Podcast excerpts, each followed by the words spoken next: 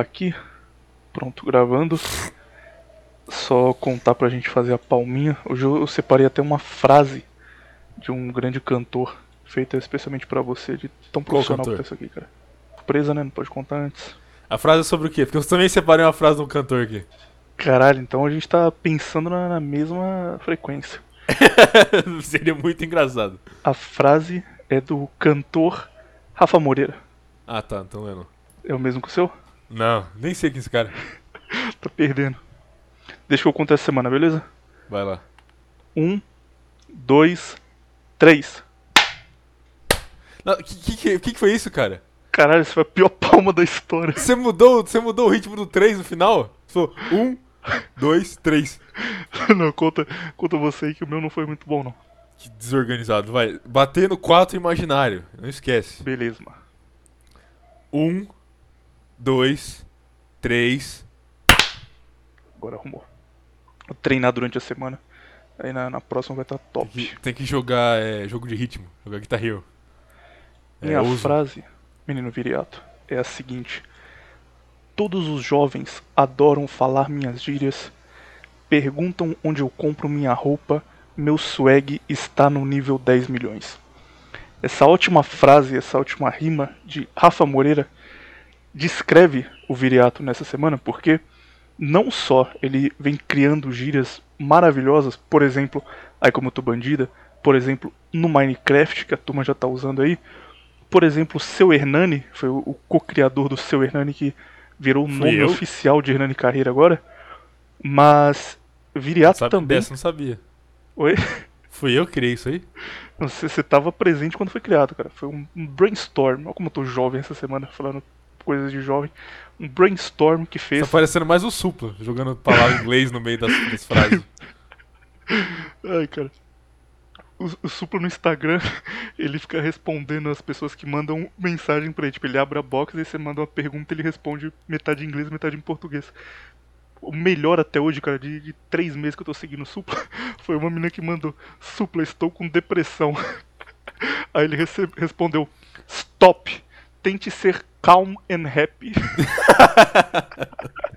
Cara, o Supla é o supremo líder de São Paulo. ligado? Cura pra depressão, cara. Tá depressivo? Tente ser calm and happy. Pare de ser depressivo. Resolve esse problema aí, seu merda. É, mas enfim, o, o- tal qual Rafa Moreira, Based Viriato cria essas gírias aí que fazem a cabeça da, da moçada, da juventude. Ah, Ih. creio que não. Agora ele também está com o swag 10 milhões porque ele foi reagido em tempo real por Xandão, o cara mais hypado da Twitch no momento. Cê- cê- cê- qual é a sensação, Viriato? Você já mandou uma mensagem pra ele? Já Não. começou a conversar? Já, já, já tá trazendo ele pro nosso lado ou ainda não? Não. Pô, tá perdendo a chance, cara. O cara viu Por quê? 30 minutos do seu vídeo na live. Ah, legal. Caralho, não é possível que você não ficou nem um pouco feliz, cara. Fiquei mais receoso, pra falar a verdade. Caralho. Ficou receoso E, e nem, nem, medo tem- de nem- chegar... nem tinha, nem tinha tanta pessoa assistindo também, então tô de boa. É. Tem- É porque eu fiquei receoso porque é uma tensão um pouco exagerada, né? não, é uma coisa que eu gosto. Pô, seu lugar eu teria ficado muito feliz, cara. Ter mandado mensagem pra ele, dado um superchat falando, valeu, Xandão, você é foda.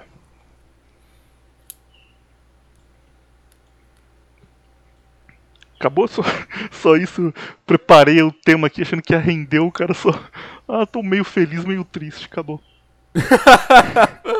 É indiferente, cara. eu achei legal, é. Interessante. Qual é a, a letra de música que você separou agora? Ah, é, essa tem muito a ver com o tema. Eu vou fazer. Você lembra quando você fazia aquele jogo? Quem, quem disse a frase, Chorão ou Mussolini? Lembro? Então, é ser parecido com isso aqui. Eu traduzi uma frase em tempo real. É uma frase, na verdade, que é um trecho de uma música. Isso aqui tem muito a ver com todo o assunto que vai ser esse podcast aqui hoje. Que é o seguinte. Tô traduzindo aqui, ó. Você quer saber o que é mais importante do que jogar dinheiro fora num clube de strip? Crédito. Já se perguntou por que o povo judeu é dono de todas as propriedades da América? Foi assim que eles fizeram. De quem é essa frase, William? Pra você ter criado esse, esse jogo, é porque não é de uma pessoa muito óbvia, imagino. Exato. Então, é de um. É de um, um cantor único ou de um conjunto musical? Vários é, um, negros lá. é um cantor único. Eu acho que é do Justin Timberlake. Não. Bruce Springsteen. Não. Quem é então? Jay-Z. Porra, aí sim, cara. Jay-Z, gostei mais dele ainda. Ele tem o passe pra falar isso daí. O, o passe de corpo pra poder falar mal de judeu. Exato, por isso que ele tem, ele tem esse trecho numa música e ninguém falou nada. Cabe bastante aqui. Falando em música, vai- vai chegar um momento que a gente vai não ter mais tema. Porque, tipo, os temas acabam. Então, a gente tá no episódio 30, você ainda tá? Beleza. É, acaba o programa, encerra, já era. Não, mas em algum momento a gente só vai ligar o microfone e improvisar a coisa. E, e talvez esse momento esteja quase chegando, porque eu vi um negócio antes de começar a gravar aqui, cara, pouco antes de começar a gravar, que me, me desceu a vermelhinha na hora ali. Senti até você, tão vermelho pilado que eu fiquei. Que é o seguinte: sabe aquele argumento de que não, cara, você não precisa nem se preocupar nem fazer nada, porque esse pessoal vai se auto-implodir, se auto não, vai se implodir, e, e é só deixar e, e- e assistir, isso talvez já esteja acontecendo, Viriato. Essa semana tivemos duas notícias que com certeza o, o ouvinte do Contraversão acompanhou aí muito de perto, que foi, primeiro, grande amigo Nego do Borel sendo mais uma vez quase preso, e, e o que aconteceu pra ele ser quase preso foi maravilhoso, cara, porque por, por acaso, tipo, eu fui ir pra academia na hora, minha mãe estava assistindo o Jornal Nacional e eu passei bem na hora que estava passando na TV. É, é um sinal que Deus quer que a gente fale de Nego do Borel. Mas era o seguinte: é, a, a- ex dele, Duda Reis, começou aquele papo de que era agredida, de que não podia sair de casa tal. Aí ele falou que não, que era mentira, que ela fazia coisa pro Instagram todo dia, se ela fosse agredida ia ficar na cara, beleza. Aí, no fim de tudo isso, ela mandou um. Ah, inclusive ele tinha um fuzil que ele usava pra me ameaçar. E aí o pessoal, caralho, cara, o cara tem um fuzil. Será que ele tá envolvido com crime organizado do Rio de Janeiro? Aí a polícia foi na casa dele e encontrou uma arma de airsoft. E, e ela foi apreendida ainda. E, e Nossa, colocada no velho. processo, porque isso era o fuzil que ele usava pra ameaçar ela. Beleza, já, já é um sinal de que tem coisa sendo inventada aí. Aí avança um pouco. Tem o áudio lá que eu comentei dela da, da última semana, dela falando, ah, seu irmão é muito gostoso, hein? Quero dar pro seu irmão. Avisa aí quando ele tá livre que eu termino aqui por uns dias, transo com ele, depois eu volto, tá tranquilo. Aí o pessoal falou, opa, essa menina não é tão santa quanto parece, talvez ela esteja fazendo coisa errada também. E aí ela fez um outro depoimento dizendo que ela era presa em casa, tipo, como se estivesse em cativeiro mesmo, ela não podia sair e, e ele cuidava da vida dela o tempo todo e que se a polícia fosse lá e encontrar provas disso. Aí a polícia foi lá procurar provas disso. E aí entra a matéria do Jornal Nacional. Era William Bonner falando sério, passando assim, tipo, a voz dele de fundo enquanto passava a cena da Polícia Civil entrando na casa do Nego do Borel, uns 30 policial. Aí eles não acharam nada e no fim é o cara saindo com um saco preto cheio de coisa e o William Bonner falando: "Na casa do cantor foram encontrados celulares, computadores e um videogame". Nossa! Se vier na minha casa. Caralho, que criminoso, cara. Celulares, computadores e um videogame. Manda a polícia civil na casa do Bonner ver o que ele acha. E aí, eu, eu fiquei pensando em duas coisas. Primeiro, imagina o cara, tipo, chama o repórter e fala: repórter, vai lá, faz a cobertura aí da ação da polícia, porque vai ser bombástico. A gente vai achar uma coisa foda, vai ter um míssil nuclear na casa dele. Aí vai lá, não tem nada, e o repórter, puta, eu vou ter que render essa matéria, cara, que merda, eu passei o Não, dia mas, inteiro aqui. Peraí, aprender, aprender. Tipo assim, aprender o celular e o computador, beleza. Vamos procurar evidência, tem essa desculpa. Mas aprender o videogame, vamos procurar o ele. Essa é a segunda coisa.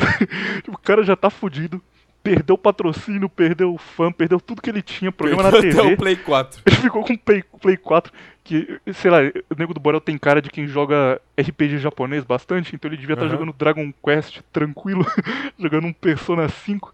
Aí a polícia chega e fala: dá esse videogame aqui. O cara, não, cara, por favor, meu save tá 80%. Não, não, vamos levar. Você bate na sua mulher. Você não pode ter nada, cara. É, bolha misândrica tá estourando aí, hein, galera. Fiquem, fiquem de olho que tá chegando. Aliás, Você quer falar outra coisa? Tem uma outra coisa, mas pode falar, que a outra é- você vai Não, gostar. vai lá, vai lá, falei, falei. Tá, a segunda, isso aí é um exemplo de como as coisas estão se, se implodindo muito rápido, porque depois disso eu procurei por curiosidade o nome dele e vi que a turma já tá fazendo memes, fazendo imagens engraçadas de tipo, ah, Nego do Borel é inocente, olha só que coisa ridícula, essa mulher aí, kkk. Ou seja, o, o gado está acordando, o pessoal já tá de olho, já vendo que, que tem coisa errada. Agora, a parte boa, agora o, o top momento da semana. Temos um ouvinte no Big Brother chamado Lucas. Você te mandei a imagem dele lá. Esse cara ele tava brigando com a mina, que ele falou que ela era do mal, porque ele pediu pra ficar com ela na festa. ela falou: "Ah, eu quero ficar com você, eu gosto de você". Aí o Betinho ficou feliz: "Aí, cara, vou transar essa garota, que foda, venci na vida". Aí quando ele chegou nela, ela deu risada e falou: "Claro que não, você acha que eu quero ficar com você mesmo, cara? Tava só zoando". E ele ficou triste pra caralho. E aí no dia seguinte ele falou pra ela que ela era do mal.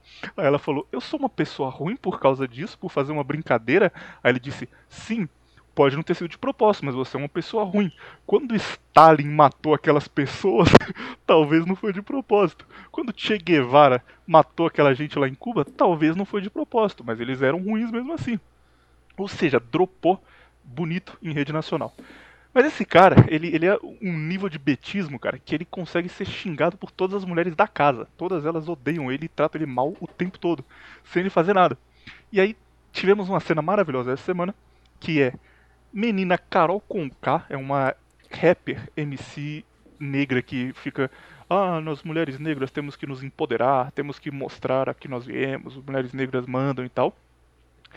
E ela viu que esse cara era beta e começou a humilhar ele num nível, cara. Tipo, do nada, sem razão nenhuma, ela só começou a tratar o cara mal. E aí tivemos cenas, por exemplo, o cara tá na mesa comendo, aí ela chega e fala: O que, que você tá fazendo aí? Aí o cara: Ah, eu tô almoçando aqui, tô com fome.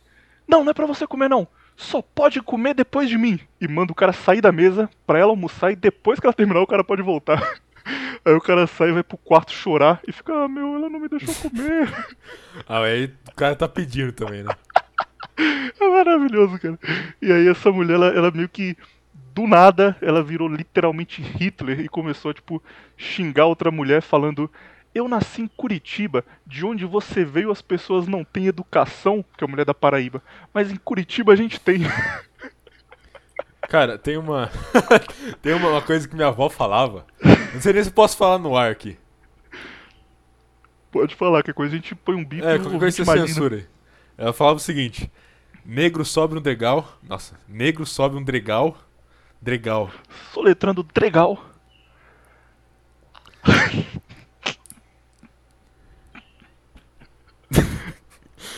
É, corta essa parte aí. Não nada, vai ficar aí. Ela fala o seguinte: Negro sobe um degrau. Cara, o cara não consegue falar de degrau. O cérebro dele buga na metade. É que tipo, tá meio com trava-língua isso aqui, mas beleza. Negro sobe um degrau. Vamos, quinta tentativa, agora vai, cara. Vou fazer o seguinte: você fala negro sobe nu, aí eu vou fazer a dublagem e falar degrau e você continua. pra sair. Bora, agora, hein, cara. Preparado aqui. Negro sobe um. Degrau. Já começa a falar de palanque. Começa o quê? Falar de palanque. Pô, não entendi, cara. Essa frase da sua mãe é muito. Da sua avó é muito high kill, não entendi nada. Ele sobe um degrau, certo? Certo. E já começa a falar como se estivesse num palanque, entendeu? Ah, tá. Acha que tá muito mais alto do que tá mesmo. Entendi. Exato, entendeu? É, nesse caso, foi exatamente isso que aconteceu, cara. Mas é, é bom os dois lados. Primeiro, ver o cara completamente em choque e ela xingando ele sem razão nenhuma. E segundo, que graças a isso nós tivemos o primeiro cancelamento de alguém da bolha no- na história. Porque quando você é de esquerda no Brasil, cara, você É. pode transar criança, igual o PC Siqueira fez, tá tranquilo. ni- Ninguém tá nem aí. Mas é, essa mulher não, cara. Ela tá todo mundo bravo com ela. Menino Neymar foi pro Twitter fazer hashtag aquele filho da puta não ganha a Copa do Mundo, fica vendo Big Brother vagabundo. Foi no Twitter. Você falar... tá vendo aí também, mano? Não, estou é, é, apurando informação pra trazer pro ouvinte. O ouvinte Ah, quer saber tá. sobre. Foi no Twitter fazer hashtag o Conca, o Conca, o cara jogou no Fluminense, ele acha que ele tem moral. Foi, foi reclamar também, falar, ah, essa mulher aí está horrível, temos que tirar ela, o Brasil não aguenta esse tipo de gente. E, e o grande símbolo do feminismo negro no Brasil mostrou que era uma grande filha da puta. E aí, graças a isso, nós temos já as pessoas percebendo que isso é bobajada. Por exemplo, teve que fazer É, uma acho prova lá e eles iam dividir a casa em duas pessoas. Ela deu a ideia, ô, vamos dividir entre branco e negro. Metade branco fica pra um lado, metade negro fica pro outro. e aí alguém falou, cara, tipo, talvez isso seja meio racista fazer, não sei. Aí, Brother o Cuca falou, Apartheid. É verdade, vamos, vamos. Melhor não fazer assim não. Ou seja, estão acordando, cara. Será que eles estão acordando? Eu, pref- eu preferia que Que eles dividissem. eles fizessem apartheid no Big Brother e depois começam, espera aí. Será que isso funciona? Eles fazem apartheid, para de ter briga, todo mundo dá, tudo dá certo. Então, cara, resolvemos. Daqui a pouco vai ter, tipo, duas versões: Big Brother negro e Big Brother branco. Ai, só, só informações de altíssima Cara, mas qualidade. pro- Olha só, esse negócio da, da- de progressista se, se implodir, isso é muito antigo, cara. Quer dizer, não muito antigo, vai. Isso aí vai de alguns anos já. Não é coisa nova. Que não, cara. Progressismo começou em 1990. Eu vi lá no vídeo do, do Brasil Paralelo explicando. Nada a ver Tá, o que você falou. Tá bom, então, tô errado. Mas a questão é a seguinte: dá um exemplo aqui. É, já ouviu falar em TERF? Turf gramado? Não, TERF. Então não. Movimento. Movimento feminista. Não. TERF significa é, Trans Exclusionary Radical Feminist. Ou seja, é basicamente uma feminista radical anti-trans, entendeu? Sim. Isso já é um movimento antigo até, de, de, sei lá, uns uns 2008, 2010 por aí. E tem brigas dentro do movimento, mesmo quando não tem essa designação de tipo. Quem tem mais espaço de fala, sabe? Ah, eu sou mais oprimido, eu sou mulher e negra. Não, eu sou trans, trans é mais oprimido que mulher É, negra. exato, vai ficar. É, é- é o eterno quem é a vítima de verdade. Tipo, Uhum. Aí vai chegar um, aí que nem eu ia falar, vai chegar um ponto onde você ser, por exemplo, só mulher não vai, não vai, não vai cotar, entendeu? Você vai ser uma mulher negra, ou mulher negra homossexual, entendeu? ou uma mulher homossexual, alguma coisa assim, entendeu? E aí entra no, no que eu ia falar, que é o seguinte, sabe quem foi cancelada, completamente destruída, um tempo, pouco tempo atrás? J.K. Rowling, Exato. Por quê? porque falou que. que travequim no banheiro da mulher é errado. Exato, entendeu? E aí começou. E, e- aí foi o problema. Começou a surgir várias feministas falando exatamente o que ela tava falando. Mas peraí, eu não quero um homem entrando no meu banheiro. Entendeu? Hum. O que, o que vão lá? Acho uma coisa justa, entendeu? Pra elas, vamos, vamos dizer assim. E aí elas começaram a sentir na pele o que pessoas como nós sentem há anos, entendeu? Que é todo esse estrume da sociedade querendo literalmente matar elas. De, chegou de a J.K. Rowling lá receber ameaça de morte, entendeu? A bolha está estourando, viriato. Se todo mundo não acreditou, tá chegando a hora, hein? Não sei se tá estourando não, cara. Mas eu acho interessante isso, porque a questão é o seguinte. é, quan- quanto mais essa, essa- por exemplo, essa agenda de, de transexualismo for avançando, você acha que essas TERF, que essas feministas, que é contra isso, elas vão começar a ficar mais do lado do progressismo ou do lado de pessoas como a gente? Se a gente não usar o, o termo fascismo, elas vão ficar do nosso lado. O problema é esse. Mas aí que entra a questão, William, porque isso já está acontecendo. Pouco tempo atrás tem uma, uma youtuber que ela, ela, ela- Acho que ela vendia camiseta da J.K. Rowling, um negócio assim. E ela foi cancelada também porque ela vendia camiseta da J.K. Rowling, entendeu? E ela era uma feminista radical, essa mulher aí. Ela decidiu começar a fazer um monte de vídeo contra o transexualismo, entendeu? Uhum. E aí, tipo assim, obviamente isso chegou aonde, né, em, meios como o nosso, entendeu? Chegou um Fortean e tal.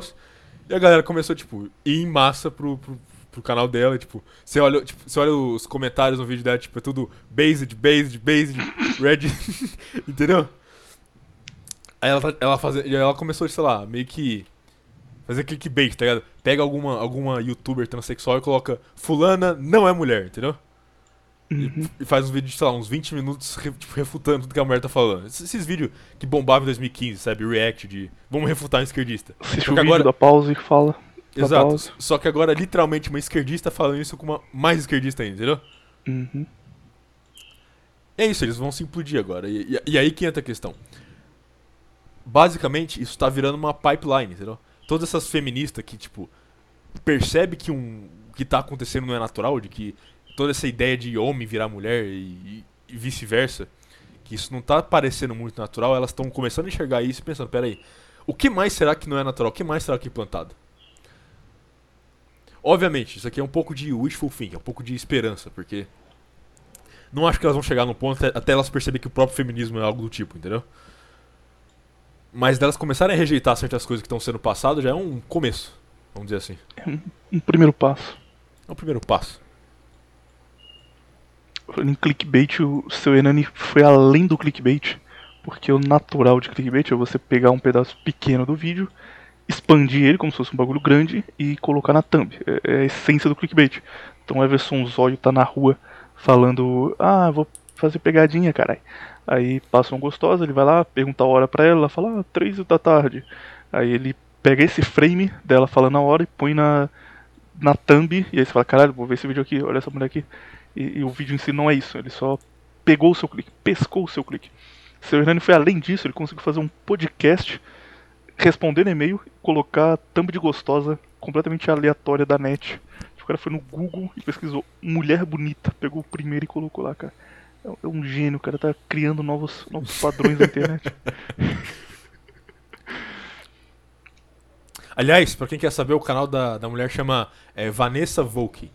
Vão lá e spamem Based em todos os comentários e deem like em todos os vídeos. Só de sacanagem, porque todo vídeo dela tem, tipo, um monte de dislike, porque obviamente tá vendo. Ela tá sendo cancelada por todo mundo. Então vamos lá. Ajudem a nossa nova amiga aí. Você tá betando essa mulher, né, cara? Fala a verdade. Com certeza. Claramente você tá betando ela, você- ela vai, vai ter um monte de Não, gente vamos lá. Agora, agora, uma, uma questão que eu e você já falamos, que é o seguinte: a gente recomenda as pessoas. Quer, quer dizer, eu já ouvi você falando isso e eu já falei também. A gente rec- recomendou as pessoas, sei lá, é, não se relacionarem muito com mulher muito política, certo? Uhum. Então agora pensa o seguinte: você se relaciona com uma mulher normal aí que nunca pensa em política, só que ela é bem suscetível a propagandas aí que tem na TV, vamos dizer assim, certo? Aí um dia você lá casa com essa mulher e tem filho. E aí chega o seu filho em casa e fala: Papai, é, a escola tá falando que eu posso virar uma mulher e me deu esses comprimidos aqui pra tomar. A mulher normal, ela vai virar e falar: Ah, se a escola disse, então pode, né, filho? Eu compreendo a sua decisão. A TERF vai falar o quê? Vai dar um tapa na cara do moleque e falar: Você nunca vai ser mulher. Entendeu? Então acho Vai- que vale mais a pena. Um porque ela é feminista, ela não, não gosta de homem. E Exatamente. outro por isso.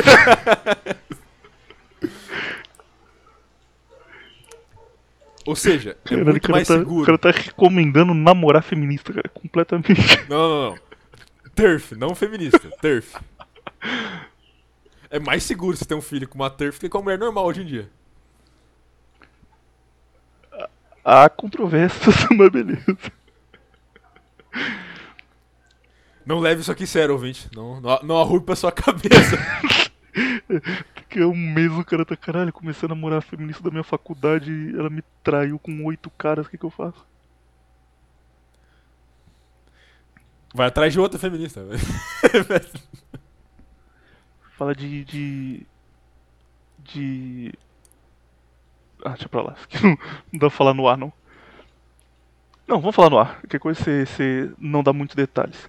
Falando nisso, falando em mulheres, o que, que você acha da tática de enviar sticker de bebê coreano pra garota?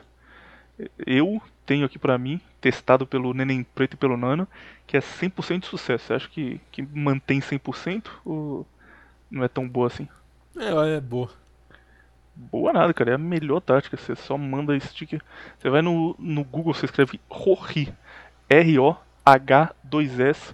Pega qualquer foto e manda pra garota que ela vai te responder em dois segundos. Vou, vou fazer mais testes, aí eu, aí eu volto pra você. Só sucesso. Che che chegar alguma mulher aí, eu vou conversar só com sticker de bebê coreano. Não vou falar nada. Só manda sticker de bebê coreano. Só sticker de coreano. Temos um, um, outro tema importante aqui, Viriato, que é. Eu coloquei coisas tristes, é, mas. Coisas tristes. Na semana aconteceram coisas muito É o tristes. programa emo agora. cara. Primeiro, você sabe mesmo não acompanhando o futebol que o Cruzeiro não tá muito bem, né? O Cruzeiro tá, tá, tá sofrendo, tá triste a situação. E a única coisa que sobrou pra gente é falar, não, mas o passado do Cruzeiro é foda, a gente ganhou muito título, é o time do Ronaldo, o time do Tostão. E tinha um negócio que o Cruzeiro ganhou em 2003 que chama Tríplice Coroa, que é quando você ganha três títulos em um só ano. Isso é muito difícil de conseguir. Pouquíssimos times conseguem isso daí. Por exemplo, o, único time que conseguiu depois do Cruzeiro foi o Flamengo do ano passado, porque o Flamengo tinha 15 bilhões de dólares para gastar em contratação. O Cruzeiro conseguiu com muito menos que isso. E aí, quando você consegue esses três títulos, nesse caso foi o Brasileiro, Copa do Brasil e, e o Mineiro, você tem o direito de usar uma coroa em cima do seu título, tipo um, um badge, falando assim, ó, esse aqui é o escudo do Cruzeiro e essa coroa aí é pra mostrar que a gente é pica, a gente conseguiu a tríplice coroa. Por alguma razão inexplicável, o Cruzeiro só falou, ah, quer saber, a gente vai tirar essa coroa aí do nosso escudo, não quer mais não. E aí, tipo, o time é uma merda, não tem dinheiro, tá falindo, Não tem coroa. e, e a única coisa legal, que é o título que a gente ganhou no passado, a diretoria abriu mão, falou, não, não quero mais não, deixa pra lá essa merda. Fiquei triste com isso. Fiquei triste porque falava com um grande amigo, o menino Ney, ele sumiu, desapareceu, agora eu fiquei sem web amigos, tá, tá, foi uma semana foda, cara. A única coisa boa é que agora o BK e o McDonald's entregam na minha casa, ou seja, meu amigo, cara, vou, vou chegar em 150 quilos em um mês, tranquilo. Só É, se não morrer da diabetes antes. Vai ser difícil. A pior parte de morar no meio do mato é que não tinha. Tipo, eu abri o iFood e tinha três lojas que entregava aqui. Era duas pizzarias e um negócio de comida japonesa só. Agora eu tenho, tenho opções igual quem tá na cidade grande, agora Cara. vai ser doideira. Eu acho Burger King muito medíocre. Tá louco, cara. Porque King tem o melhor lanche do Brasil. Ah, eu, que pre- é ó, eu sei, eu sei que tá na moda falar isso, mas eu realmente prefiro qualquer podrão a Burger King. Aí você, você falou que não tem podrão em São Paulo, é verdade isso? Nesse, nessa ideia de podrão que existe nos outros lugares, não. Aqui tem, mas é podrão gourmet. Então custa tipo 80 reais. Ah, cara aqui tem, um- aqui que tem uns é- caros, mas é tipo. Mal feito e barato, mas é caro pra caralho. Tem um aqui que é 60 conto, mas é tipo assim. É do tamanho de uma pizza. Um gaúcho que faz. Muito bom. Não vou, não vou falar o nome pra não doxar, né? Enfim. É- mas é tipo, é do tamanho de uma pizza e tem carne, é, frango, linguiça, ovo. Tudo de bom, queijo. 60 conto. É do tamanho de uma pizza mesmo. Próxima vez que for no Burger King, você pede um hambúrguer chamado Meg Stacker Cara, Atômico. tá- é, é- é- é tamanho. Tamanho nada, Não cara. tem, é não só, tem o sabor. Não tem o sabor da carne. Da é carne de verdade. carne e presunto. E muita carne e muito presunto, cara. Tem cinco carnes e, E outra coisa, e cinco camadas de Você presunto. tá, Doideira. você tá chilando pra Burger King, é literal o Globo Romo. É só você ignorar a propaganda e ir lá, cara. Não tem problema, não. Vou comer a carne, não o, travequinho da propaganda. Você vai dar o dinheiro pra eles, né? Pagar Pref- o salário dele. Prefiro dar o dinheiro pro gaúcho aqui do bairro do que pra porra do Burger King. Me desculpa. Gaúcho bolsonarista, irmão. Do que pra esse cara. Exatamente. Vamos falar de Giló essa semana? Você tá. O que, Giló? Já esqueceu, cara, não é possível. Giló, jogos Já comeu interativos, Giló? Já comeu loucos e Giló? ótimos. Já comeu Giló? Não, não sou maluco. Por que não? Que tem cara de ruim, cara. Você olha pra aquilo e você vê que é ruim. Não, cru é ruim mesmo. Cru Giló, Giló cru é ruim. Não como não. Agora, se refazer ele refogado com quiabo, Porra, bastante alho. Muito bom. mundo em que existe o mega stacker atômico do Burger King, o cara tá comendo Giló. Completamente maluco. É, um é comida de verdade. O outro é literalmente fantasia. Completamente biluteté das ideias. Inclusive fica o, o aviso aqui, eu, eu segui uma dieta já há muitos anos de comer frango e, e arroz e recomendava pra todo mundo.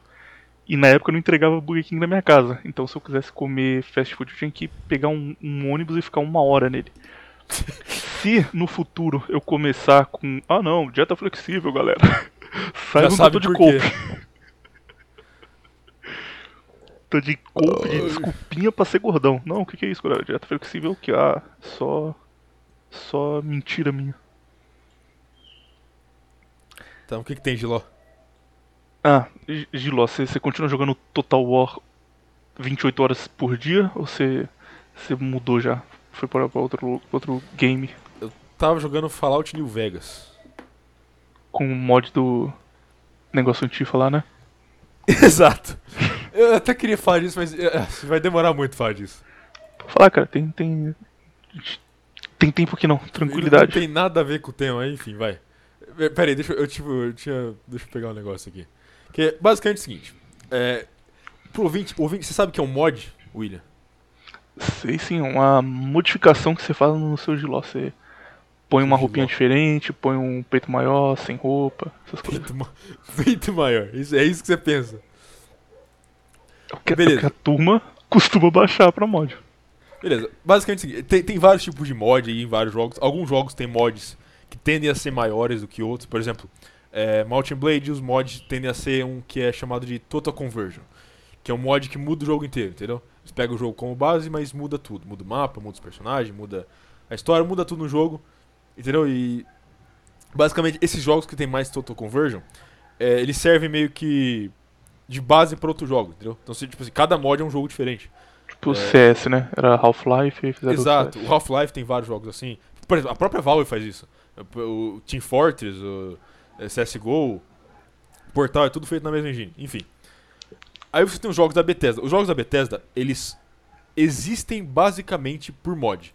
Que nada mantém eles eh, vivo que não seja mod, entendeu? Então, por exemplo, Skyrim até hoje é um jogo muito jogado por conta de mod. Eh, Fallout, todos eles são muito jogados por conta de mod. Por aí vai. Todd Howard da Bethesda, o criador da, da genial frase Mods will fix it. Os mods vão arrumar. Lança jogo fudido que você não consegue nem abrir mods ele. arrumam.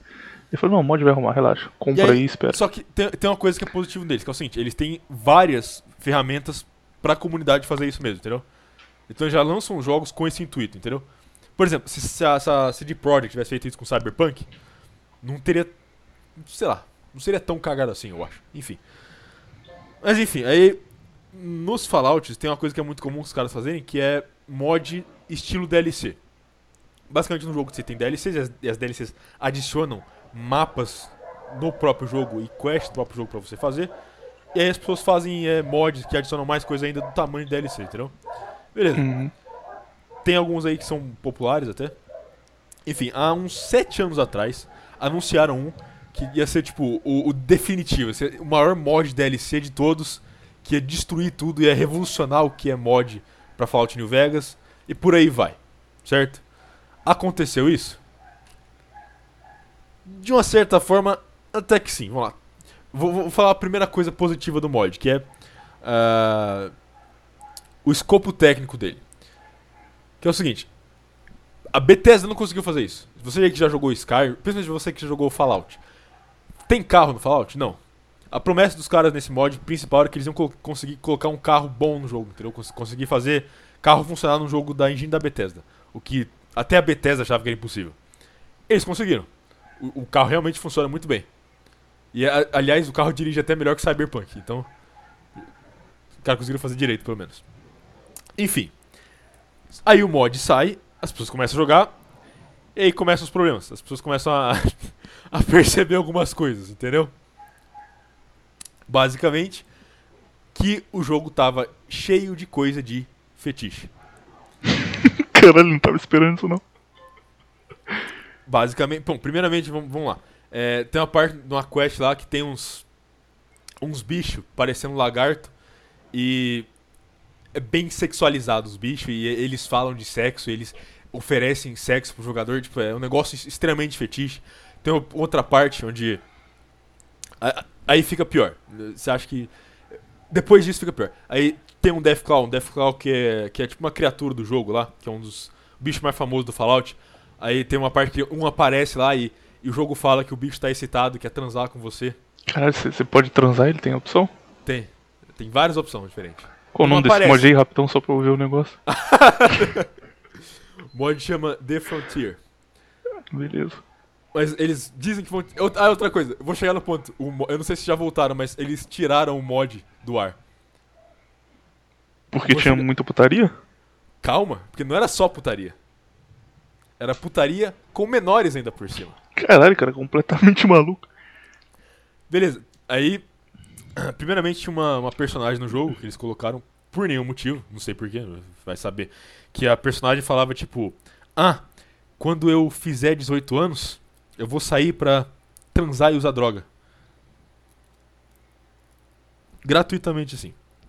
Aí a- acho que o pico onde foi que todo mundo se revoltou foi que uma, uma personagem lá, que também parecia ser menor de idade, mas eles não esclareceram se era ou não. Depois acontece algo que meio que deixa explícito que provavelmente não era. Mas essa personagem você pode literalmente fazer ela uma escrava sexual no jogo. Essa é a ideia dos caras. Beleza. Até aqui o mod parece completamente. sei lá. É isso que eu ia perguntar. Fora isso, é bom o mod? Dá pra você só ignorar isso e jogar Não, de não, boa? não, é horrível. É, é ruim o mod. A história é horrível. Muito ruim. Mas enfim, aí o que acontece foi por que que. Por que as pessoas começaram a caçar essas coisas no mod? Porque até aí a internet poderia, sei lá, ignorar, vamos dizer assim. Certo? Mas uma coisa interessante que aconteceu quando saiu o mod, eles basicamente falaram assim: ah, se você quiser jogar com tal facção, você é literalmente um fascista e um racista. Entendeu? Uhum. Aí uma certa galera ficou revoltada e começou a caçar sujeira no mod. Aí começaram a achar esse tipo de coisa. Não. Espera aí que não terminou ainda. Dentro disso tudo, dentro dessa. Essa, essas fetiches de furry, de menina menor sendo sexualizada e tal. Surge uma coisa. Eles descobrem que um dos membros é, da. que fizeram mod. Literalmente tinha uma conta num site lá. Onde ele tava apresentando as artes dele. E várias das artes dele, adivinha só? Adivinha o que tinha desenhado lá? Fala, cara. Coisas sexuais com crianças. É isso que tinha desenhado lá. Beleza. Foi descoberto isso aí, os caras começaram a aloprar. Tá aí, ó, você chama a gente de racistas enquanto você é literalmente pedófilo. Entendeu? E aí eles tiraram o mod do ar depois disso. Tinha até lá um aviso falando: o mod foi retirado porque um dos membros foi descoberto que ele estava desenhando conteúdo pedófilo, não sei o quê. Enfim. Só que aí entra o problema, certo? No jogo tinha coisa que estava sexualizando criança, correto? Que nem eu falei antes, tinha uma parte lá que você podia pegar uma, uma menina e fazer ela uma escrava sexual. Enquanto isso, eles estavam te chamando de fascista. Engraçado, né? Beleza. Esse é o mod tá jogando ou não tem nada a ver? Não, eu não tava jogando esse mod, não. Eu, Ah, achei que era. Você falou, pô, tô jogando todos os dias. Falei, meu amigo, cara, o que aconteceu? tô jogando o jogo. É que, tipo assim, eu ia jogar, eu baixei o jogo pra jogar por causa do mod, queria ver o mod. Entendeu? Porque, Uhum. tipo, é essa questão. Foi sete anos hypando o mod, falando, olha só, o mod vai ter uma história muito legal, que vai ter carro, não sei o que. Eu falei, legal, vamos jogar, né? Mas aí lança e, tem tudo isso aí. Enfim.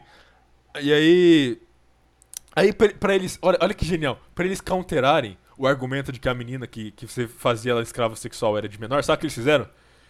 Eles adicionaram um item no inventário dela que era uma carta dando parabéns pra ela por fazer 18 anos.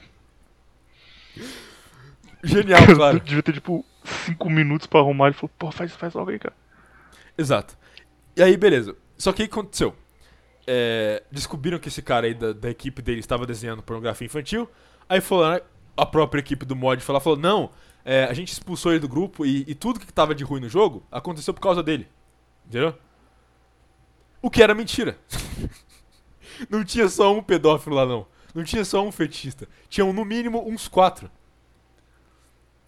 Porque cada diálogo diferente que tava sexualizando criança foi feito por um cara diferente.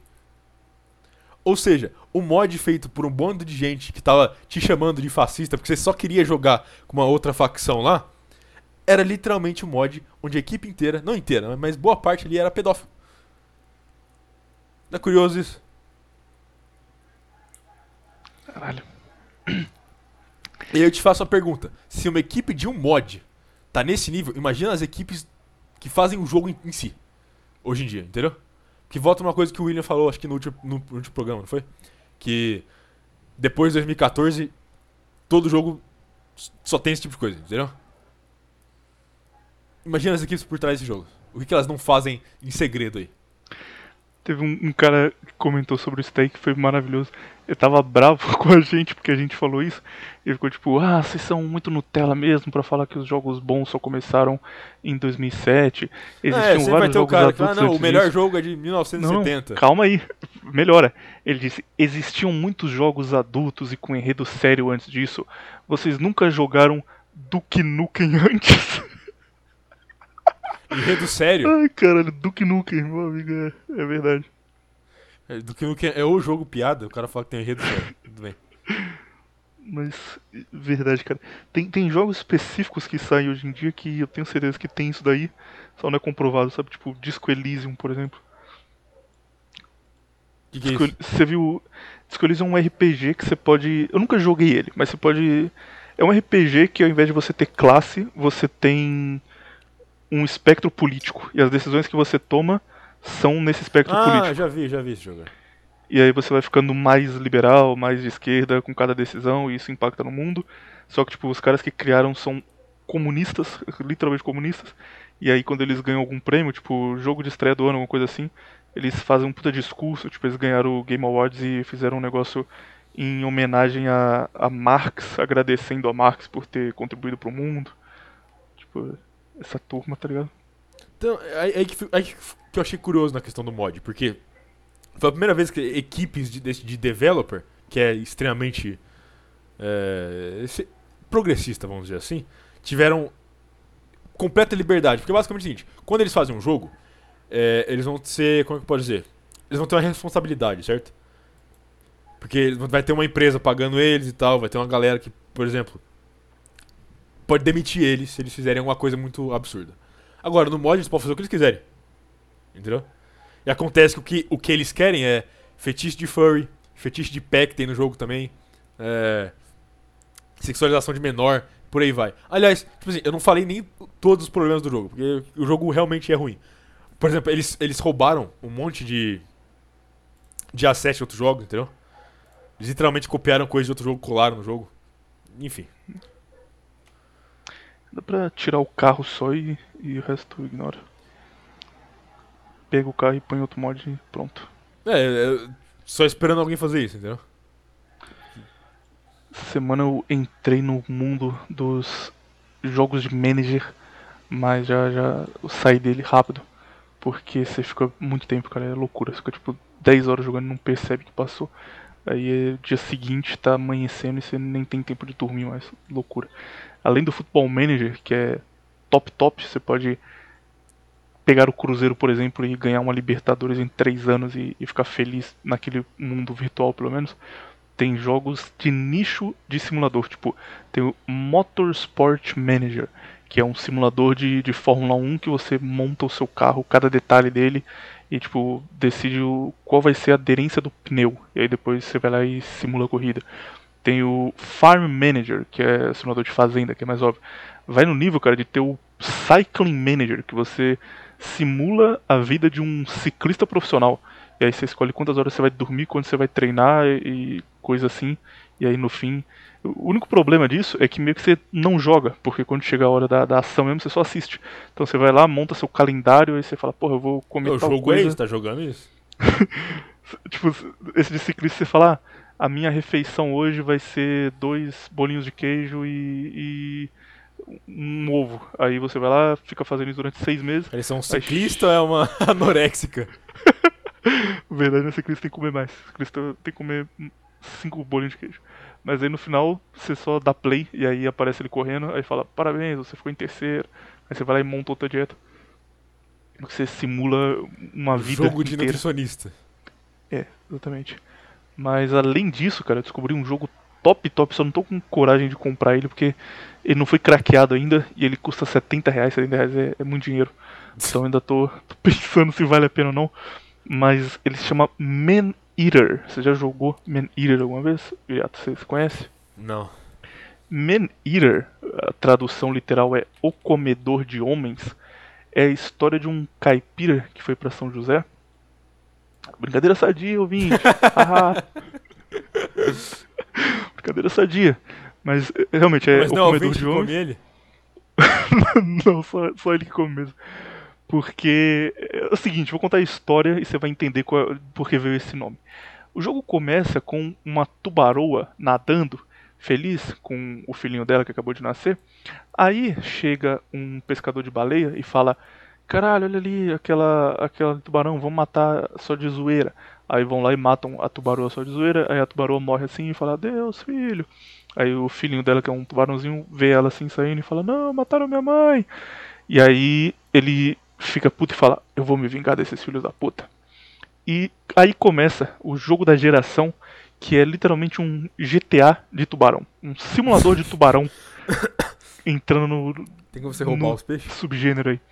Você começa com o seu tubarão pequeno e a sua meta é crescer e ter o maior tubarão que já existiu. Aí você começa comendo um peixe pequeno, aí depois você vai caçar foca, aí você mata seu primeiro ser humano na, na água ainda longe, aí depois você começa a atacar navio pesqueiro, aí você vai crescendo, crescendo, crescendo. E aí o que faz ele ser tão top é que a empresa que fez, eles sabiam que era um negócio que não seria muito levado a sério. Então falaram, ah, cara, foda-se, vamos fazer de zoeira agora, nem aí. E aí eles contrataram o cara que faz aquela dublagem do Discovery Channel para fazer as CGs. E aí, tipo, o jogo passa em temporadas. E aí, a cada temporada você pode atacar lugares diferentes do mundo. Então você pode atacar a Bahia e depois você sai e vai pra praia da, da Itália, e depois você vai para os Estados Unidos, você vai mudando onde você ataca. E aí, quando termina a temporada, tem meio que uma recapitulação do que aconteceu. E é o cara do Discovery Channel narrando e falando: Este verão tivemos ataques de tubarão em Sydney, na Austrália. Uma criança foi morta. E passando as imagens assim do que você acabou de fazer. E aí você pode evoluir seu tubarão e, e colocar armadura nele, pode colocar laser no olho, pode colocar asa para ele pular e ficar um tempo no ar enquanto ele judia gente. Pode fazer doideira, cara. Doideira completa. E aí acabou, você vai lá e fala, não, agora eu vou fazer um tubarão de outro jeito e vou assolar outro lugar. E repete isso várias e várias vezes. Top jogo, né, cara? Tem, tem potencial para ser jogo do, do ano aí. Pena que custa 70 reais, então não sei se é bom ou não. Não, não joguei ainda, mas tenho certeza que é, que é top. É, parece interessante. Torcer pra Fit Girl. Tem, um, tem um, um site de baixar jogo pirata chamado Fit Girl. Toda vez que eu baixo, eu fico pensando, caralho, será que é uma ruiva russa gostosa chamada Fit Girl? Por isso ela colocou aqui. Mas certeza que não, né, cara? Deve ser um, um redneck gordão. Não, russo eu sei que é. Se é homem ou mulher, eu não sei. É. Tem chance de ser, de ser mulher, não tem? Fala que sim, só pra eu ficar feliz. não sei não. Imagina uma mulher nota 10 que, que ela. Que fica o dia inteiro fazendo repack de jogo? Com certeza. Exato, ela passa o dia Deve inteiro ter muita mulher assim. Ela acorda, vai pra academia treinar pra ficar magra e depois ela, pô, hoje eu vou fazer três repack, vou craquear jogo pra caralho. É, William, deve ser homem. Cara que não, cara, tenho certeza que não. Eu, eu confio na Fit Girl. Não, sabe o que, sabe o que eu acho que é mulher? Porque toda a instalação dela é muito ruim, então. deve ser mulher. Você clica no negócio começa a tocar uma música alta pra caralho que você não consegue mutar. Fica, porra, para essa merda, cara, para. Demora para, para. 30 anos pra instalar um jogo. Codex demora, sei lá, 2 minutos. Fit Girl, 5 horas. Girl, você, você é ouvinte do Contraversão, manda uma mensagem aí no, no zap, uma foto sua, só pra gente saber. Tenho certeza que, que tem, tem peito. Sendo homem ou mulher, certeza que vai ter. Quantas mulheres você acha que tem de ouvinte? As ouvintas. Segundo o, o, o algoritmo aqui do YouTube, e Os 3%? não é 2%. Vai ter um negócio engraçado, cara. 2% é de mulheres e 2% de não binários. Ou a gente que fez na piadinha, falou, ah, vou mudar meu gênero pra não binário. Ou a gente tá, tá crescendo aí nesse meio, estamos representando aí a turma. É porque a gente não fala ouvinto, a gente fala ouvinte, aí é não binário. Caralho, verdade, né? O cara se sente representado, falou a verdade. Fala- boa essa, hein? Pode essa guardar. foi boa, essa realmente foi boa. Acho foi a primeira piada boa que você fez até hoje. Ah, não exagera também. mano. Essa foi nota 10. Mas dessas aí, Aliás, se tiv- se tiver um ouvinte bonito aí, pode mandar mensagem. Manda um SMS pra mim. menino nem, mas desapareceu, agora não tem mais ninguém. Vamos pro tema dessa semana? Vamos, melhor tema que tem. banco, dinheiro, usura. Vou deixar um, um negócio aqui pro ouvinte pensar enquanto toca a música do tapetinho, beleza? Vou Hã? desbancar um charlatão. E a gente põe a música e o cara vai ficar pensando nela. Preparado? O quê? Fala aí, não entendi nada. eu falei, eu vou mandar uma questão agora que vai deixar o ouvinte pensando enquanto toca a música do tapetinho. O cara vai ficar em choque. Tá bom, vai. Caralho, é verdade, cara. Porra, que- como, como assim? Vai lá. Seguinte, Viriato, quero que você responda também quando voltar. Você conhece o Felipe Neto, não conhece? Não, quem que é? É um, um cara que faz coisa no YouTube, vídeo pra criança. Ah, então ele um parece, cara deve ser gente boa. chamado Lucas Neto, que é irmão do Felipe Neto. Ah. Agora, seu nome é Viriato, não é? Não. Se o seu filho, o cara fica, fica atrapalhando o pensamento, porra. Seu nome é Viriato. Se o seu filho chamar Viriato, ele vai ser Viriato Júnior. Se o seu filho do seu filho chamar Viriato, ele vai ser Viriato Neto. Até aqui, beleza? Tá. Como é possível, sendo irmãos, eles serem Felipe Neto e Lucas Neto? É porque ele tem dois avô, um avô que chama Lucas e outro avô que chama Felipe. Eu acho que não faz sentido isso daí não, cara, porque Felipe é nome de jovem, não existe Ué. velho chamado Felipe. Se eles tiverem um terceiro irmão, procura aí. Ouvinte, enquanto isso aqui, enquanto você tem a música do tapete, você procura no Google, se eles tiverem um irmão chamado Cara, Marcelo Neto. Sabe o que eu acho que é? Falando de verdade, acho que o cara que colocou Lucas Neto e colocou pra, tipo, reconhecerem ele como irmão do Felipe Neto. Ou eles estão fazendo uma farsa. Ou pode ser o sobrenome, sabe? Que. que... Cara, que, que negócio sem nexo, William. Ou eles estão enganando as pessoas, cara. Foram refutados ao vivo aqui agora. Que negócio sem nexo. Sem ou nexo, seria. nada. Ou seria sem neto. No. Piada enviada por Luiz Tapetinho. A gente volta aí depois da vinheta. Bom dia para todo o proletariado. Bom dia para quem busca ascensão. Bom dia para quem não faz sexo casual, para quem não fornica antes do casamento. Forn... Bom dia para quem treina toda semana. Bom dia para quem respeita as mulheres. Bom dia aí. Datebaiô, ouvintes, Datebaiô Viriatokun. Tema dessa semana, que, que basicamente é um negócio que o Viriato entende pra caralho e eu entendo Não, quase tanto. nada. Nem tanto. Nem gosto desse assunto. Então vai ser meio palestra, mas estejam preparados porque ele manja bastante isso daí. Não, manjo É não. o seguinte, Nem um Viriato. pouco. Pô, para de ser, de ser modesto, cara. Tem que assumir que você manja. Eu não manjo, velho. É o seguinte, é, tivemos uma notícia na última semana, na quarta-feira, que é a seguinte notícia.